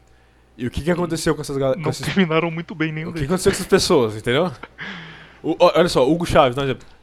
Ah, você, você está defendendo sua lista. Não, vamos lá. O cara, num dia, fala que vai lastrear a moeda dele não mais em dólar, mas agora em petróleo. No outro dia, tem 300 mil sanções econômicas no país dele e tá tudo quebrando. Não é interessante? Ah, mas foi o comunismo. Foi mesmo. Foi só o comunismo? Foi- Será? Uma pergunta. Entendeu? Que literalmente você tem um país que não pode mais vender pra ninguém.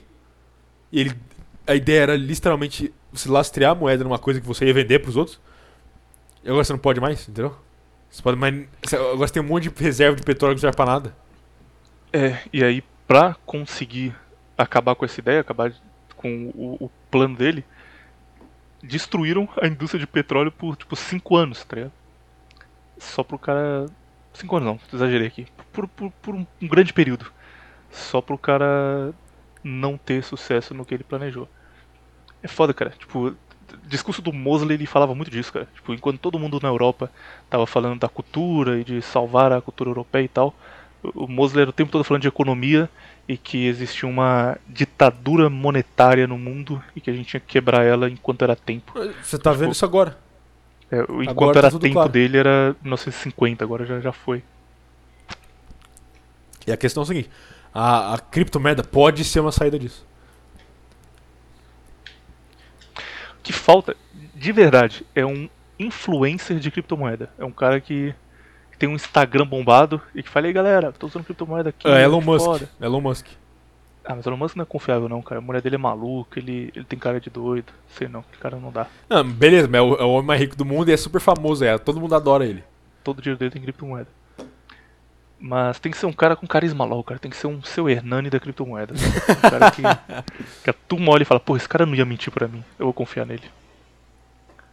Mas o, mas o mercado, cara, há uns dois episódios eu te dei a ideia de virar o primeiro influenciador do powerlifting no Brasil. Agora, mais um aí, cara. Seu primeiro influenciador da criptomoeda. Não, obrigado. Colocar sua cara na luta contra o capital internacional. Vai dar tudo certo. É, você literalmente tá pedindo pra eu ser assassinado. praticamente. Logo, logo a lista vai ser.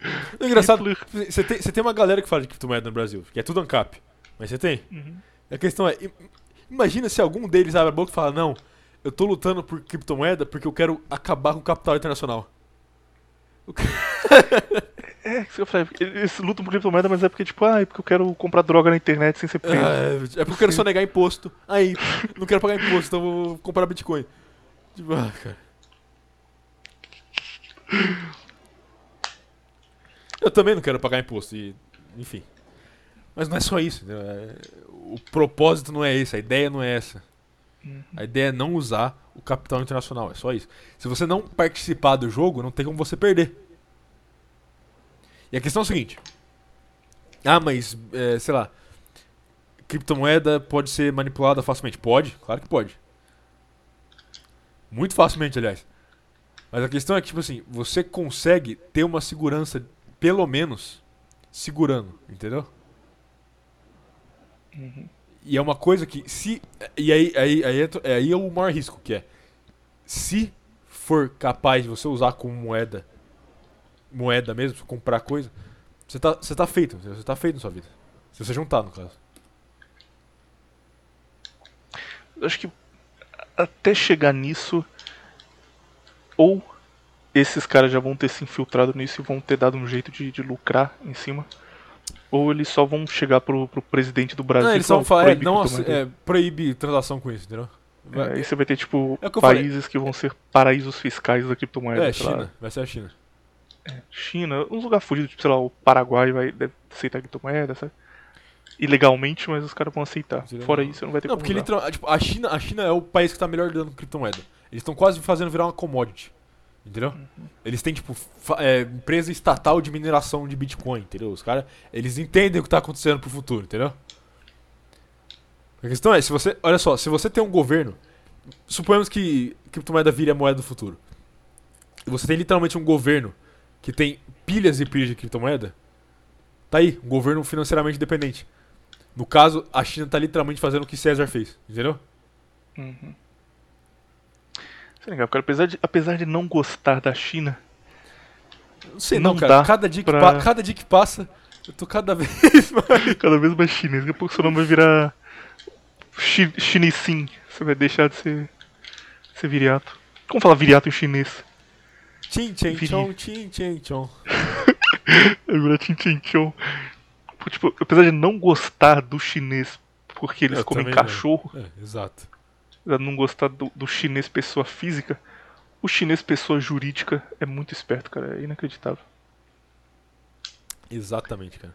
Tem uma frase boa do finado menino Ney que era: O chinês é o judeu da Ásia. Você acha que essa frase se, se aplica? É um pouco exagero? Não, acho que não. O judeu, judeu é mais pragmático. Ele não, judeu não, o chinês é mais pragmático. Judeu é meio na loucura, faz, É, faz merda, é expulso, fala: Caralho, judeu é porra, talmúdico demais. falei pra não cobrar 300% o ano, seu filho da puta. Todo mundo se fodeu aqui. Tipo, o, o chinês ele deixa as intenções dele bem claras, entendeu? Ele não, não tem nada de ofuscação nem nada. Tipo, ele fala na sua cara que ele quer dominar o seu país. Entendeu? Ele fala, não, eu quero comprar toda a terra do seu país mesmo. Tem um negócio de chinês, cara, que é tipo o que eles estão fazendo agora de, de comprar entretenimento. Que qualquer outro país do mundo ia fazer isso muito disfarçado ia ver como uma forma de fazer propaganda sem ninguém perceber. É, eles Então, fazem filme com o Mike Tyson com bandeira chinesa balançando e, é, e é, exército tipo, chinês. Se o Brasil, se o Brasil tem dinheiro pra caralho, e o Brasil fala, não, não, agora a gente vai fazer uma propaganda pro Brasil. Aí o Brasil vai lá e compra metade da Disney, compra metade da Blizzard, metade de outra empresa. Não vai contar pra ninguém, a gente vai ficar de boa, e do nada vai estar o, o Popó no filme do, do Rock 5. tá o Popó lá. Exato. A gente só não ia falar nada. Chinês não, cara. Chinês eles pegam a Tencent, que é uma empresa chinesa com a bandeira da China no site deles em tudo que é lugar, e falam: não, a Tencent comprou essa aqui, a Tencent comprou isso aqui, a Tencent. Agora o próximo filme que dessa série aqui que tinha vilões chineses não vai mais existir, e o vilão agora é de outro país. A gente vai mudar porque sim. Tipo, esse cara falou mal da China num jogo, bane ele. Eu não Exato. tô nem aí, cara. Tipo assim, a, a, a China, o que, tá, o que a China tá fazendo na África lá, todo mundo sabe. Literalmente batendo em criança africana lá pra fazer elas falar chinês. E ninguém fazendo nada, entendeu? A China voltou com a escravidão. De bobeira. Ah, é, né? Eles, Eles falam, estão. cara, isso tá errado, cara. Não, você viu que eles voltaram com, com a, com a escravidão literalmente. Eles estão pegando o uigur pra colher algodão. Caralho, não sabia que tava nesse nível não, cara. Pesquisa aí pra você ver. Entendeu? Tipo. E ele, tipo, eles, eles não estão nem aí. Tipo, alguém- se alguém cobra, eles falam: É, fizemos mesmo, o que você vai fazer? Entendeu? Não tô dizendo que isso é coisa boa, só tô falando que é uma coisa, entendeu? eu considero uma coisa boa baseado. Tipo, é a mesma, a mesma coisa. Agora, agora a turma vai ficar brava. Se prepare. Mas é a mesma coisa, é o mesmo ponto que me faz não ver o muçulmano que vai pra Europa fuder a Europa como o filho da puta da história. Porque eu acredito que os povos eles têm que, que lutar para que eles sejam os melhores possíveis e não se preocupar com os outros, sabe? Tipo, a minha ideia de, de racialismo é essa. Então, o muçulmano ele tem que fazer o possível pro povo dele estar bem pra caralho e, e foda-se os outros povos. E o europeu deveria fazer o mesmo no mundo ideal. É. Mas quando o europeu não faz isso e o país dele é dominado, ele é o culpado disso. Tipo, eu não consigo ficar com raiva do Mohammed que tá na Suécia casando com a loirinha. Falar, ó, que esse cara é um filho da puta aqui, olha o que que ele fez de errado. Tipo, a culpa é, é dos suecos que deixaram isso acontecer. E, e eu vejo a mesma coisa com a China, cara. Tipo, eles estão fazendo o, o racialismo prático. Tudo de bom possível pra eles, estão organizando para as próximas 50 gerações de chineses viverem bem, e o resto que se vire. Ca- Cada um que, que corra atrás de fazer o mesmo no seu próprio país. Exatamente. Pô, Não, acho é- que você ficar bravo se você concordou. Não, concordo, concordo. A questão é a seguinte. É... Essa ideia. É... Mas é aí que entra a questão. Tipo assim, pra você convencer um povo de não fazer isso, você tem que, sei lá, jogar muito pelo senso altruísta dele jogar uma propaganda de que, ah, se você não fizer isso, você é literalmente o demônio. Entendeu? Se você não deixar o seu povo ser dominado, você é o demônio, entendeu? Esse é o, o contra-argumento ideal. Tipo, até onde o que acontece na Europa é culpa do europeu e até onde é influência de tipo Não, anos de, de exato, propaganda, de mídia, e de. De qualquer forma, ele. Tipo assim, eu vou dizer o seguinte, eu vou, eu vou dizer uma coisa, mas eu já vou rebater, que é o seguinte. Ele se deixou ser influenciado, certo? Uhum. Então você pode dizer isso. Mas ao mesmo tempo é o seguinte, ele tinha algum meio de saber que ele estava sendo influenciado? Que você cresce numa escola e com 3 anos de idade eles já estão falando pra você que você é um vilão e tem que deixar o morrão de entrar no seu país porque senão você é do mal. Tudo de ruim que aconteceu no mundo é Exato. culpa do seu antepassado, do seu Exato, avô. exatamente. Eu- tudo culpa sua, você é o demônio na Terra. É, é, assiste Attack on Titan aí, ó. É a mesma, é a mesma história, Nós temos um argumento e refutamos esse argumento em um minuto, cara. É a elite da internet, claramente. É, é, Essa semana. Isso, isso é uma coisa que o Sam Hyde falou outro dia. Eu tava vendo um vídeo lá que ele falou que é o seguinte: Você pode julgar os seus pais por não terem a política que você, mas eles não tinham mídia alternativa pra saber das coisas. Pô, isso eu sempre falei, cara. O Sunride roubou a minha ideia. O Sunride é um, um ladrãozinho. Vai lá Porque- cobrar ele então. Vou viajar pra lá e sair no soco com ele. Porque esse é o meu principal argumento pra cara que fica: Ah, o Bolsonaro tá com a bandeira de Israel aqui, olha só que sionista vendido com a bandeira de Israel. É, ele nem sabe o que é. É, cara, tipo, pra ele, isso é o Ah, povo o pai- é o- amigo é o- dos católicos pai- que sofreu. Não, ah, Ele não sabe isso, ele nunca, ele nunca foi lá. protestante. Ele nunca foi no, é, ele nunca foi no blog A Verdade Secreta e Oculta que a gente foi pra ver os PDFs que a gente viu, tá ligado? Pra ele alguém chegou e falou, olha, esse povo aqui é do bem E tem arma. e tá do seu lado. Ele tá na areia lá e tem arma, ó, mulher bonita com arma. é, democracia, a única democracia do É. Oriente. Ele, porra, que legal, cara, valeu. Tipo, ele não, não dá pra você cobrar de um cara de 80 anos de idade que ele tem que ser baseado e red pilado, igual você que tá em Não, é, desde tipo os assim, 5 anos da sua vida. eles deveriam defender certas coisas, isso- aí é verdade. Mas não precisam, tipo, saber, sei lá, nossa, por que, que, por que, que minha mãe não leu Évola? Que negócio chato, entendeu? Deveria defender o nego do Borel, porra. Bolsonaro tá falhando nessa daí, cara. Devolve o videogame do filho da puta. Manda o PS4 pra ele. Não, não, isso é, isso é sacanagem mesmo. Pegar o- Imagina ele sentado na casa dele É que sozinho. não, eu, eu- eu tô sem celular, poli- sem PC, sem qual, nada. qual que foi a justificativa da polícia, tipo? A gente vai ver suas mensagens aqui na PSN pra ver se você admitiu que bateu na mulher. Mas tem foto dele espancando a mulher na PSN no grupo do Zap. Pô, o cara deve estar sozinho agora assim. Não pode nem pedir uma comida porque levaram o celular dele. Não pode jogar nada. E se ele pedir o entregador, vai, vai xingar ele também, mano. Coitado, fechado com o Nego do Borel. Triste momento pro, pro, pra música brasileira. Ah. Rendeu, hein, cara? Pensei que, que só ia ficar não entendendo nada o episódio inteiro. Foi, foi longe. Entendi 90%. Tá vendo? Vivendo e aprendendo. O. Ah, coisa rápida aqui. Cobram isso toda semana, eu sempre esqueço. Que a história lá do Quer Ser o Nosso Amiguinho, ficam perguntando, pô, como acabou isso daí, como foi. No fim, feijoada, deu em nada. Tipo, eles marcaram um churrasco. E aí eu fiquei preocupado, falei, caralho, cara, vou ter que ir pro churrasco e ficar conversando com a galera, que merda, eu queria ficar em casa. Aí um dia antes falaram, ô galera, tá tendo Covid, né? Aí eu já, na hora, fui lá no grupo e falei, é, é verdade, eu tô meio preocupado aqui de sair de casa com Covid. Aí todo mundo, ah, certíssimo, Will. Me chamam de Will lá. Will. Certíssimo, Will, verdade, aí eu também. Você Aí não falou adiaram assim, foda-se, esse vírus nem existe. mandar um testa. menefrego pra eles que eu refuto. Você não testa as águas. Aí onde. eles falaram, ah, tá, Não, não, não, tipo Verdade, assim, vai, vai devagar, tipo. Vai devagar, tipo, põe a cabecinha só, vai, vai, vai devagar. Fala assim, quase fiz isso. Não pode falar, pode, vou te dar não, falar eu é, foi tipo assim, ah. Não, eu tô me prevenindo e tal, mas eu não conheci ninguém que pegou isso de verdade. É estranho. Ah, Essa semana, cara, minha mãe ela tinha pego Covid há dois meses atrás. Ela trabalha na, na área da saúde. E não teve nada, cara. Tipo, ela foi fazer um exame, tinha que fazer exame lá uma vez por semana. Aí no exame deu que ela tava com Covid, só que ela não sentiu nada. Aí ela ficou em casa três dias e beleza. Vo- Voltou, tava sentindo mais nada. Aí quando ela faz hoje em dia, dá aquele resultado lá que já teve o vírus, mas que ele não tá mais presente. Então, pegou e curou tranquilo. Aí ela teve que tomar a vacina. Só que o exemplo que você deu aí no caso do Sunride é o exemplo da minha mãe, cara.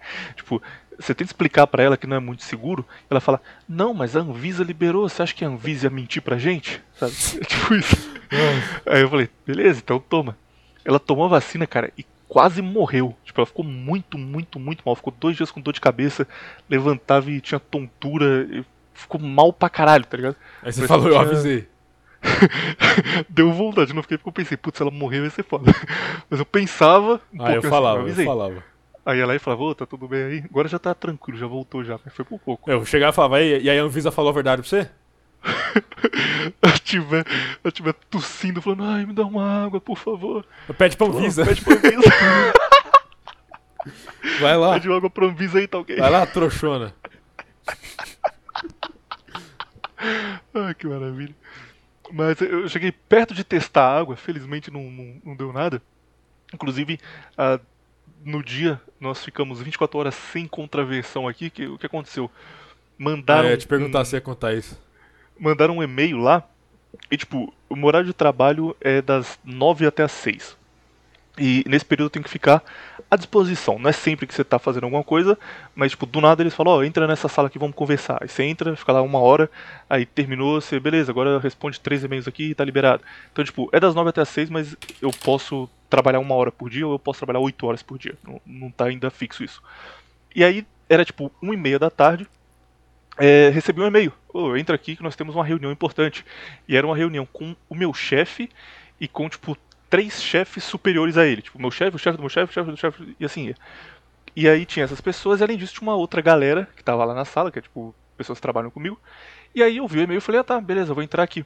Fui na janela anônima, que sou muito esperto, eu vou entrar na janela anônima, porque quando eu entrar na janela anônima vai perguntar qual e-mail eu quero colocar, aí eu criei um e-mail fake só para poder participar dessas reuniões, que nesse e-mail fake não tem nada relacionado à, à política. Mas eu não fui muito esperto, porque na janela anônima eu tava com o canal da Nova Vertente aberto. Então eu fui na janela anônima, coloquei lá o link, enter, e entrou automático na sala. Minha sorte é que a câmera estava desligada, então, tipo, os caras estavam conversando, aí eu entrei, fiquei na sala calado, né? Câmera desligada, beleza. Aí do nada o cara olhou pra tela, assim, tipo, sabe quando o cara, tipo, fecha o olho e aproxima assim para ler? Aí ele falou: Quem é você? Aí eu não percebi, falei: Quem será que ele tá falando? Ei, nova vertente. Como você conseguiu esse link? Aí pingou um suor assim, eu falei, caralho, eu tô demitido. Fudeu, fudeu, fudeu, fudeu, fudeu, fudeu. Aí eu saí rapidão, esperei dois minutos, aí voltei, aí quando eu voltei eles estavam tipo, nossa, entrou um cara que nada a ver. Eu falei, ah, sei lá, deve ter sido um bug, né? Acho que. Não sei, acho que o cara clicou errado em algum lugar e veio parar aqui. Genial, genial demais. Mesmo. Aí corri pro seu Hernani e falei, Hernani, pelo amor de Deus, cara, tira as contravenção do ar aí, pelo menos por um dia, pra, pra garantir que tá safe. Saiu do ar por isso, mas já, já voltou. Até aqui tá de boa, ninguém, ninguém falou nada não. É que você não sabe, né? Vai ver, eles estão estão juntando material. É, vai que, que tem um, um grupo só pra ficar juntando conteúdo, cortando tudo que a gente fala aqui. Vai ver, vai ver são eles que fazem os, os cortes aí. Porra, tá. Tem, falar no, no, finalzinho aqui do trabalho que tem um bagulho foda, cara. Você tem sorte que você não trabalha com jovem. O que acontece? Como o negócio lá envolve marketing, envolve fazer propaganda pra empresa e os caras te ligam e falam: Ó, oh, a gente quer vender tal coisa no Instagram, Mas dá um você, jeito aí. Você pode aí, falar isso faz. na gravação? Não, pode, isso aqui é tranquilo. É, então tem um monte tá. de empresa que faz isso, tá relaxado, é. tá de boa. Mas, tipo, basicamente isso, ó, a gente quer vender é, essa camisa aqui, porque tá muito no estoque e a gente tem tantos reais para fazer essa propaganda. Dá um jeito. Aí eu, eu crio a campanha para eles. Isso é tranquilo, porque, tipo, é o que marketing faz no geral, tem muitas. Campanha... Mas, aí, aí o que ele faz? Ele coloca o Mussolini com a camiseta. não, não, cara. O que acontece? É, tem que fazer muita reunião de tipo, vamos conversar sobre os últimos casos e aprender juntos, ver o que aconteceu, o que deu certo e o que deu errado. Aí faz uma reunião de duas horas pra você ficar contando, ah, hoje eu tive um cliente que teve tal coisa, blá blá blá. Só que é só zoomer, cara. É só tipo, jovem LGBT e, e de 20 até 25 anos no máximo, cara. Então, tipo, do nada, sobra tempo na reunião, e como eu tenho horário de trabalho, eu não posso só falar, galera, tô indo embora, tchau, tem que ficar lá, até ser liberado. Aí, tipo, ontem, é, a reunião era para acabar 4 e meia. Tipo, tinha horário reservado até 4 e meia. Era 4 horas, já tinha passado tudo tinha pra falar. Aí a menina falou: Olha, eu vou mostrar um vídeo muito legal que eu achei aqui para vocês. Aí colocou na Meet pra tocar uma compilação de memes da Inês Brasil. E aí ficava todo mundo, ah, nossa, ela é muito boa, meu, nossa, ah, isso aí foi demais, pisou, tombou demais. Eu ficava, meu Deus, cara, me mata, me mata, me mata, me mata, me mata. olhando pra tela assim, tem que ficar com a câmera aberta, olhando pra tela assim, tipo, diversão, memes engraçados da Inês Brasil. Se for, isso é sem graça. Você tem que se confrontar também, pô. Que eu tenho que ficar amigo da turma, cara. Por quê? Falou, maneiro. É, são eles que pagam seu salário ou o chefe? Tem que ficar amigo do chefe. Tem um cara lá que eles não gostam, que, tipo, o cara ele não, ele não fez nada. Eu fico, eu fico com dó dele porque, tipo, ele não fez nada. Eu não consegui entender até agora. Mas ele é um dos quase chefes, tipo, um supervisor. Que simplesmente todo mundo odeia ele à toa. O cara é de boa, o cara chega e fala assim, oh, você precisa de alguma coisa aí e tal, tá precisando de, de alguma ajuda. Aí alguém vai lá e manda um print no grupo e fala, ah, esse cara veio perguntar se eu preciso de ajuda. Esse otário aí, ele acha que eu não sou capaz. E começa a xingar o maluco. tipo, tá na, na call ele fala um bagulho simples, tipo, Ô, gente, é. Seguinte, vamos fazer uma reunião amanhã, duas horas, beleza? Beleza? Aí vão lá e mandam no grupo: Duas horas? Quem esse cara acha que ele é para decidir a hora da reunião? Eu odeio ele. Eu fico, caralho, cara, o cara não fez nada e já é odiado. Imagina se eu, se eu falar mal da, da Inês Brasil. Aí eu tô mais fudido ainda. Por isso eu só. Só larpo, só fico, oh, maneiro, Inês Brasil, haha. Ah, eu não faço isso não. Você tá rico, né, o seu filho da puta? Sim. Ganhou milhões de petrodólares na, na. Onde você trabalha mesmo? Já esqueci. Na Petrobras. Petrobras e na Embraer, nas duas. Exato. Sou... Aí você não precisa aguentar jovem. Duplo funcionário. Muito bom se, se alguém realmente procurasse um cara aleatório da Embraer e falasse, esse que é o virado, certeza. Doc, Doc é um cara da Embraer. Caras doxam o, o Márcio Tavares, tá ligado? Pego, Eduardo Pereira, vulgo Beza de Viriato, está preso. Cara, não, mas olha isso que aconteceu, meu.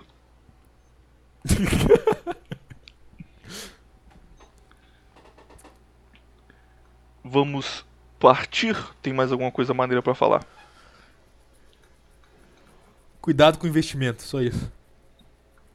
Criptomoeda é top, o cara pode, pode pôr dinheiro em criptomoeda com aval do Viriato. Bom, de- fa- faça sua, por sua conta e juízo aí, sua conta e risco. Tá Ó, em cima do muro bonito, hein, cara. Não, é porque, é tipo assim, eu não, eu não posso dar conselho financeiro porque eu não sou conselheiro financeiro. Mas, entendeu? Eu coloco dinheiro em criptomoeda. Bastante até. E já ganhei bastante coisa. Então, se você souber fazer, se você não for um completo idiota, você consegue tirar um dinheiro aí. Se tiver prejuízo, cobra o Viriato. Não, não. é, cobre sua mãe. Manda uma, uma mensagem Viriato falando, ô, cara, você tá me devendo 500 reais. Eu tava te falando Passou. quanto que eu fiz esse tempo aí, então. Tipo assim, é. Bastante dinheiro, mais de, de 12. 12 mil? não, 12 reais, né, Ah, cara? tá. Mais de 12 reais, tá bom. Não, mas é, é bastante dinheiro. Tá, tá, tá tranquilo. Próxima vez que, que fizerem ele pagar cerveja, mesmo sendo milionários, ele vai ficar de boa porque ele também é milionário. Não, mas eu paguei com esse dinheiro mesmo. Trabalhou um dia inteiro com criptomoeda pra pagar cerveja pro, pro boy. Fazer o que? É a vida. Ai, ai, ai. Tem uma. Semana que vem, caso nós não recebamos uma nova sugestão, o tema vai ser melhores lugares pra viver, em comparação ao piores lugares pra viver. Só que esse tema é meio ruim, é meio. É porque é bem relativo. Já falei três vezes. Exatamente. Como eu disse pela primeira vez agora há pouco, é meio relativo. Aham. Então, se você tiver uma sugestão melhor, manda aí, que, que estamos abertos a sugestões. Se não, vai ser esse mesmo, sinto muito. Mas espero que alguém mande um, um melhor pra gente poder fazer um, um programa Faz top. agora aí. Não, agora eu não vou conseguir, né, cara. Se eu não conseguir pensar em uma semana de cabeça, imagina agora. Muito em breve, a parte de aviso aqui, rapidão. Galera, toca a musiquinha de aviso aí. Tan, tan, tan, tan, tum, tum, pim, pim. Avisos! Muito em breve teremos um programa especial aqui que se chama Rajada sem o Raj, que vai ser jogando jogos. Provavelmente eu vou jogar Democracy 3. Democracy 3 é um jogo que, O que aconteceu com o Raj? pode. Oi? O que aconteceu com o Raj? Ele foi expulso? Não, não, é porque vai ter o Rajada normal e aí vai ter a edição especial que é eu. Aí é sem o Raj. Por que você não chama de outra coisa? Rajada sem o Raj não é bom, não achei que era, que era bom. até que é bom, vai, até que é bom. Outra opção era. O nome original do programa do Raj, aquele vagabundo colocou Rajada, mas o nome original era Rajada, hashtag Jogos e Diversão, dois pontos, acredite nos seus sonhos. Só que ele abandonou porque ele falou que era muito demorado pra escrever, ficou É, é, verdade, concordo com ele. Então esse pode ser só o hashtag jogos de diversão, dois pontos, acredite nos seus sonhos. E o Rajada fica sendo separado. Mas, mas vamos ver, vamos ver isso daí. Mas resumindo, vou jogar Democracy, que é um jogo que você pode tomar várias decisões políticas e aparece o resultado na hora. E é maneiro você falar, ah, quero proibir cigarro no mundo inteiro. Não, no, no seu país, né? No Brasil inteiro. Aí aparece o resultado disso. Jogo maneiro, jogo de política top. E Football Manager, que também é um jogo também maneiro. E alguma coisa que dê pra jogar com os ouvintes. Então vai ser um programa especial, bem feito aí. Tem que fazer um. Vamos responder questões dos ouvintes, cara. O cara mandar uma coisa tipo, como esquecer a garota que eu falava e betava um pouco também e parou de falar comigo tem um mês. Aí você vai lá. Aí você vai lá, É, é, manda pra gente. Manda pra gente e a gente responde na hora, cara. Vai ser loucura. Tem, Então, que, tem, que em fazer breve, um, tem que fazer o server do Minecraft do Nova Vertente. Provavelmente o Felinto já, já fez um, mas não deu muito certo.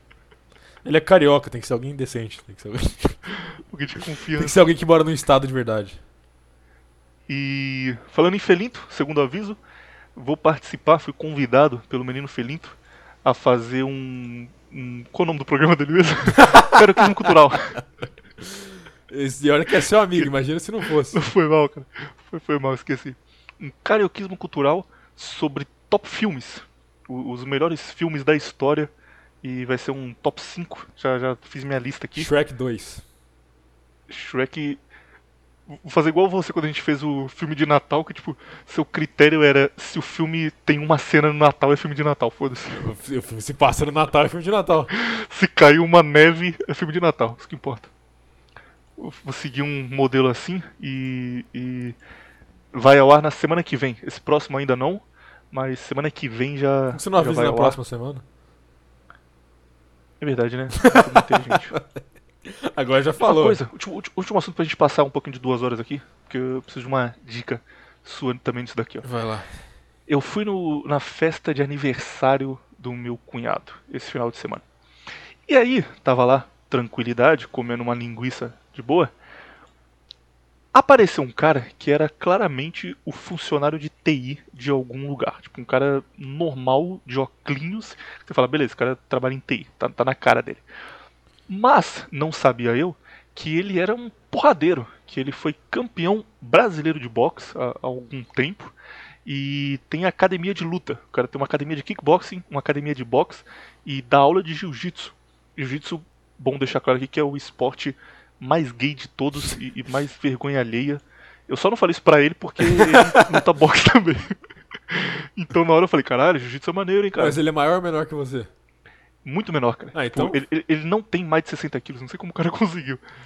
É, por isso tem categoria de peso. É verdade. Talvez ele luta numa categoria que só tem ele, aí foi tranquilo. Mas enfim, o cara é porradeiro. O cara dá porrada na, na turma aí. E aí ele veio falar comigo e falou: E aí, cara, você tá afim de lutar alguma coisa tal? Você conseguiria lutar bem? hein?" Eu: Não, não, tô tranquilo, tá, tá de boa. Não, o que, que é isso? Vou te dar aula aqui. Aí mostrou lá como era a academia dele, mostrou um vídeo dele ensinando tal. O cara que era aluno dele que tá participando de, de campeonato e tal. Gostei, no fim ele me chamou pra treinar kickboxing. E, Vai e lá, aí. ué. Exatamente, eu aceitei, falei, pô, vou ir, cara, vou ir, que maneiro. Mas eu aceitei antes de pedir muito detalhe, só falei, vou, tá, tá tranquilo. Aí ele mostrou como era, falou o que precisava fazer, como faz pra ser federado tal. Beleza, explicação tranquila. Mas tem dois problemas. Primeiro, é dois dias na semana, 10 horas da noite. Então, tipo, chega tarde pra caralho em casa. E sendo dois dias da semana, eu não poderia treinar nesses dias, então ia trabalhar, atrapalhar a academia.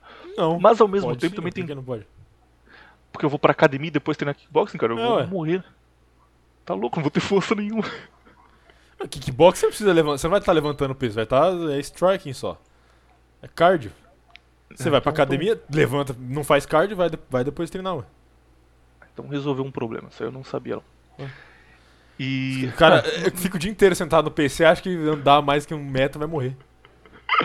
Esse é o meu problema mesmo, é fazer kickboxing, porque não teria tempo e tal. E a hora, tranquilo, vou, vou. Dá pra chegar em casa à tarde mesmo. E tem o ponto positivo que é já, já é conhecido da turma que eu sou literalmente o Guts do Brasil e atualmente também literalmente o Alan Wake do Brasil. Eu me tornaria o Crocop do Brasil também, pra fechar uma tríade de pessoas baseadas. Então, meu amigo, estaria totalmente shapeado e, e brigador também ao mesmo tempo. Essa é a parte positiva. Considerando a parte positiva e negativa, o que você Qual é a parte negativa? negativa é ser ruim pra treinar, porque vai ser dois, duas vezes na semana. Eu vou, vou ficar zoado. Apesar de você falar que não, não sei. Bom, eu acho Considerando que zoado pode positivo ser e negativo, vou ou não? Não sei, não sei que horas tem que acordar, mas pode ser só isso. Vai dormir pouco. Não, quando umas, umas 8 e meia tá tranquilo. Ah, então. Sei que você tá reclamando. Não tem, não tem nenhum ponto negativo aí. Cara, eu, eu ia voltar a, a lutar alguma coisa ano passado, mas literalmente tava tudo fechado, então. Kickboxing é uma luta maneira pra fazer, eu tenho outra mais maneira ainda. Cara, eu queria fazer Muay Thai. Que é kickbox com, a, com o olho puxado. Muay Thai eu já pensei muito em fazer também, mas eu não fiz porque, tipo, eu via campeonato mundial dos caras mais tops e eles eram muito não shapeados, sabe? Os caras magrelo pra caralho. É, ué. Pô, se, se a é elite do esporte é isso daí, tá louco. Cara shapeado, você só vai ver onde, onde tem pouco teste ou onde, ou onde, sei lá. Tem pouco. É, ué. Que nem no Pride, pega o Pride, por exemplo. Pride não tinha teste nenhum. Aí, aí você viu os caras, tipo. Bob Sap não deve ter sido muito testado na vida. né? Exato. Brock Lesnar, você acha que testavam Brock Lesnar? Descobri que os caras da WWE usavam hormônio foi um dos dias mais tristes da minha vida, sabia, cara? Ah, eles meio que pararam de usar no tempo pra cá. Eu já tô meio gordão, né? Não, é, é, tipo, o, o lutador médio atual é perto do, do antigo. Tá nem, nem próximo. Perto do Batista, que era só músculo infinito. Não, você pega tipo o Hulk Hogan, entendeu? Na época que eu era jovem via WWE, Ric na minha Flair. cabeça, se eu treinasse, tipo, três meses eu ia ficar da- daquele tamanho. Aham. Infelizmente, eu descobri que era mentira.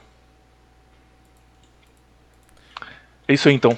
Uh, semana que vem vai ter um, um review da aula de kickboxing, se foi maneiro ou não. Conta aí pra galera. Mas essa é a primeira aula não vai ser muito legal, não. Vai ser bem chato. Se for maneiro aí, você você vai estar errado. Não, não, tipo, você pode gostar, mas tipo, você vai ser. Tipo, vai falar, ah, ele vai ensinar posicionamento e coisa básica, entendeu? É o tutorial. Eu acho que, que ele vai me colocar pra apanhar, cara. Tem uma chance alta disso. Aí, apanha, ué. Tipo, vai falar assim, ah, põe três negros pra, pra bater nele aqui que ele vai aguentar. eu vou ficar lá apanhando. É decimate romano. Vamos descobrir. Próximo, cara, quando, quando eu estiver lutando, cara, eu vou sair na rua só xingando jiu-jitsu, cara. Vou, vou passar na academia de jiu-jitsu assim, vou falar: Bando de viado, jiu-jitsu é uma merda. E aí, sair na porra, jiu-jitsu, sair na porrada direto. Treinar pra poder odiar mais jiu-jitsu do que eu já odeio sem treinar, que Você é tem contra jiu-jitsu? Eu acho o pior luta de todas, que acabou com o MMA, que era um negócio que eu É, isso é verdade. Via luta quando eu era criancinha. Mas, é- falava, mas é "Caralho, que efetivo, você foda." não pode mentir. Isso é o quê? É efetivo. Não, é efetivo, beleza. Então, Mas ainda assim, é, é cringe. Via o, o Crocop dando bicuda na cara da turma. Falava, caralho, que foda esse cara, olha o chutão que ele deu ali. Aí vai lá e começou o jiu-jitsu, a luta acabava em 15 segundos e, e não tinha um, um soco. Cringe demais. Odeio jiu-jitsu, pau no cu do jiu-jitsu. Pior, pior luta que existe é jiu-jitsu. Bando de arrombado. literalmente, você odeia porque é bom, é isso. Uhum. Assim como odeiam o Cruzeiro. Porque é bom. Adeus, ouvintes. Até semana que vem.